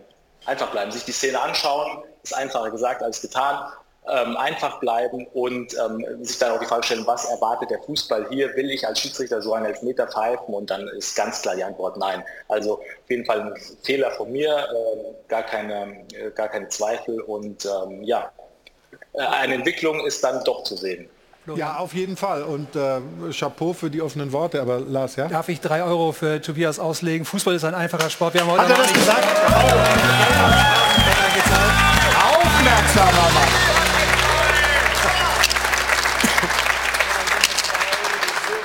Schuld ist Also- für drei Euro, Tobias. Ja, macht der Springer Verlag gerne für die Schiedsrichter. Rein privat finanziert. Also okay. Ähm, Tobias, ich weiß nicht, ob du Gelegenheit hattest, unserer Runde vorher generell über VAR äh, schon zuzuhören. Ich glaube ja. Ähm, wir hatten ja darüber geredet, was könnte man tun, um das insgesamt ein bisschen besser zu machen. Horst hat zum Beispiel, oder ich weiß gar nicht, wer es war, äh, vorgeschlagen, man müsste mal darüber nachdenken, feste Teams zu machen zwischen Schiedsrichtern auf dem Feld und Schiedsrichtern äh, im Keller. Jetzt äh, wissen wir, dass du beides machst. Ist diesem Gedanken, was abzugewinnen aus Sicht der Schiedsrichterei, dass man sagt, wir machen, wir, wir, wir haben dann Spezialisten, die ähm, mit einem festen Schiedsrichter auf dem Feld immer zusammenarbeiten. Total, das sind zwei gute und äh, fundierte ähm, Ar- Argumente oder Verbesserungsmöglichkeiten. Ähm, also zwei, ich sage zwei, weil einmal die Altersgrenze war ja auch das Thema und ähm, dann auf jeden Fall die, die festen Teams. Ähm, ich, ich merke das ja auch, es gibt äh, Videoassistenten, mit denen ich häufiger zusammenarbeite. Da ist dann natürlich ein größeres Vertrauen da, ein, ein eingespieltes Team. Ähm, dann muss man dann nicht mehr ganz so viel sprechen und es ist, wirkt einfach fließend. Und es ist tatsächlich so, äh, ich finde diesen Wechsel zwischen eine Woche bin ich auf dem Platz und eine Woche bin ich dann äh, als Videoassistent eingeteilt, das finde ich okay so. Ähm, weil ich dann ähm, äh, ja die, die, eine gute Wechselwirkung habe. Gleichwohl, und das war, das, da, haben wir uns aber auch weiterentwickelt. In, vor zwei oder drei Saisons kann ich mich noch erinnern, da war ich äh, gefühlt alle sechs Wochen mal im Keller. Und dann habe ich auch vor dem Bildschirm gesessen und gesagt, oh, es fühlt sich irgendwie wie das erste Mal gerade an, weil, weil ähm, einfach ähm, ja, die Häufigkeit nicht gegeben ist. Also das ist schon deutlich besser geworden. Aber ähm, ich äh, stimme da voll und ganz zu, dass äh, feste Teams äh, oder ein, ein, Pool von Videoassistenten immer mit einem Schiedsrichter zusammenarbeiten, das doch ähm, in die richtige Richtung bringen würde, auf jeden Fall. Aber so von, von eurem Selbstverständnis, ich meine, deshalb oder wird man doch Schiedsrichter, damit man auf dem Feld steht. Wäre das dann eine Degradierung, wenn irgendjemand dann fest im Keller ist sozusagen? Würde man das so empfinden? Also es gibt ja schon Spezialisten, die eben aus Altersgründen äh, aufgehört haben oder aufhören mussten. Ähm, es gibt aber auch Schiedsrichter, die können beides gut. Also von daher gesehen, warum nicht äh, beide, beide Welten miteinander vereinbaren? Und dann ist natürlich so, ich bin ja auch internationaler Schiedsrichter, da ist natürlich die Belastung auch extrem hoch. Am äh, Dienstag äh, war ich in Liverpool, am ähm, Samstag stehe ich dann wieder auf dem Platz ähm, mit den ganzen Reisestrapazen etc. Also dann ist es auch mal ganz gut, wenn man, wenn man von der Belastungssteuerung her sagt, okay, dann ähm, bist du mal ein Wochenende äh, im, im VAC und ähm, also von daher gesehen, so die Wechselwirkung macht es äh, für mich schon, also ma macht schon Sinn. Interessante Aussagen von Tobias Stieler nach diesem Spiel gestern Bochum in Dortmund 3 zu 0 verloren und eine richtige Review-Geschichte. Also sehr interessant und offene Aussagen und äh, vielen Dank für die Zeit und äh, Grüße jederzeit wieder. Das war unsere Rubrik. Da fragen wir doch mal den Schiri. Da fragen wir doch mal den Schiri. Wurde präsentiert von Das Örtliche. Ohne Ö fehlt dir was. Und wir wollen noch mal bleiben beim Spiel ähm, Dortmund gegen Bochum. Da gab es zwei sehr kuriose, geradezu skurrile Szenen. ähm, da ging es um die medizinischen Abteilungen. Wir wissen jetzt, äh, warum beim BVB so viele Verletzte sind, nämlich weil die Ärzte und Physios ihre eigenen Spieler abgrätschen. Das war Guerrero, der, der lacht dann noch. Äh, hier sehen wir es nochmal.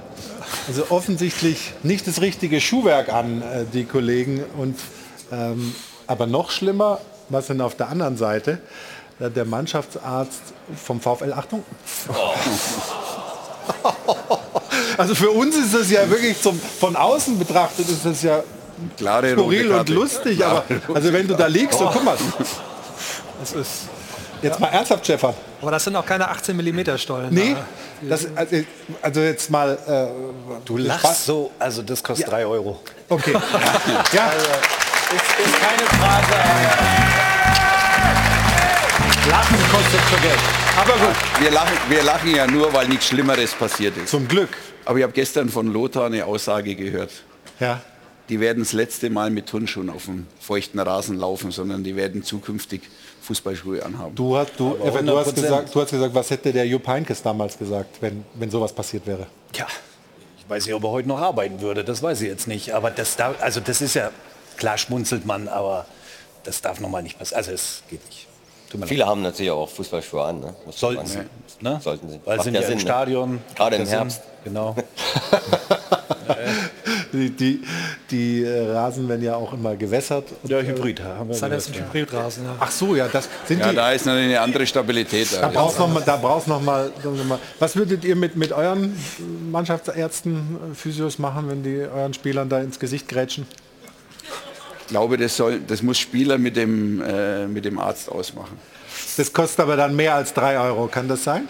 Ich glaube, dass er schon was ausgeben muss. Ja. Äh, ich denke auch, ich denke auch. Da gehen wir mal rüber nochmal zu Jana. Du hast die spenden. Gut, dass wir uns gegenseitig nicht in der ah. eigenen Mannschaft so umgerätschen. Ja, genau, ja. machen wir nie. Nee, das machen wir nicht. Ich habe noch ein paar Spenden eingesammelt. Es sind insgesamt 300 Euro zusammengekommen. Namentlich von den Jungs vom Burnschen United. Die gratulieren ihren Freunden Chris und Püschi recht herzlich zum Geburtstag. Und Hans Meyer, die Legende, ich sollte es so sagen, ist 80 geworden. Alles Liebe. Armin Grust, Thomas und Manuela die Holzwinkelborussen aus Landensberg. Von den Zapfs kam eine Spende aus Bad Staffelstein, dem Deutschen Sportclub für Fußballstatistiken. Thomas und Benjamin aus Luzern und Thomas und Silvia aus Burgheim. Ich habe darauf geachtet, Thomas hat nicht nur die Frau ausgetauscht, sondern es war zweimal ein unterschiedlicher Thomas. Also 300 Euro, vielen Dank. Ja, Gerne applaudieren. Alles wie immer für den guten Zweck. Wir sammeln ja fleißig über die Saison hinweg.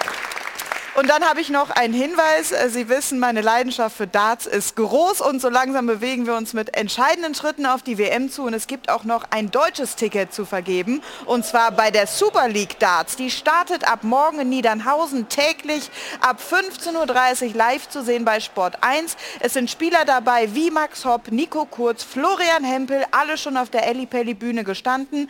Noch aber nicht sicher, ob sie auch in diesem Jahr mit dabei sind. Wie gesagt, ein Ticket wird dort im Laufe der Woche noch vergeben. Danke dir, Jana. Und damit kommen wir schon zum Ende dieser unterhaltsamen Runde. Ich bedanke mich bei allen Teilnehmenden für den Besuch. Stefan, viel Erfolg für den Rest dieser verkürzten Vorrunde bis zur WM und äh, dem, was danach kommt. Ähm, danke für den Besuch. Wir trinken gleich noch ein Bierchen und äh, empfehlen uns bis nächsten Sonntag. Da ist Michael Breetz der sich lange aus der Öffentlichkeit zurückgezogen hat. Hier, da werden wir sicher sehr interessante Gespräche führen. Prosit, wünsche Ihnen noch einen schönen Sonntag und äh, bis ganz bald an dieser Stelle. Der Stahlberg Doppelpass empfiehlt sich. Machen Sie es gut. Bis demnächst. Ciao.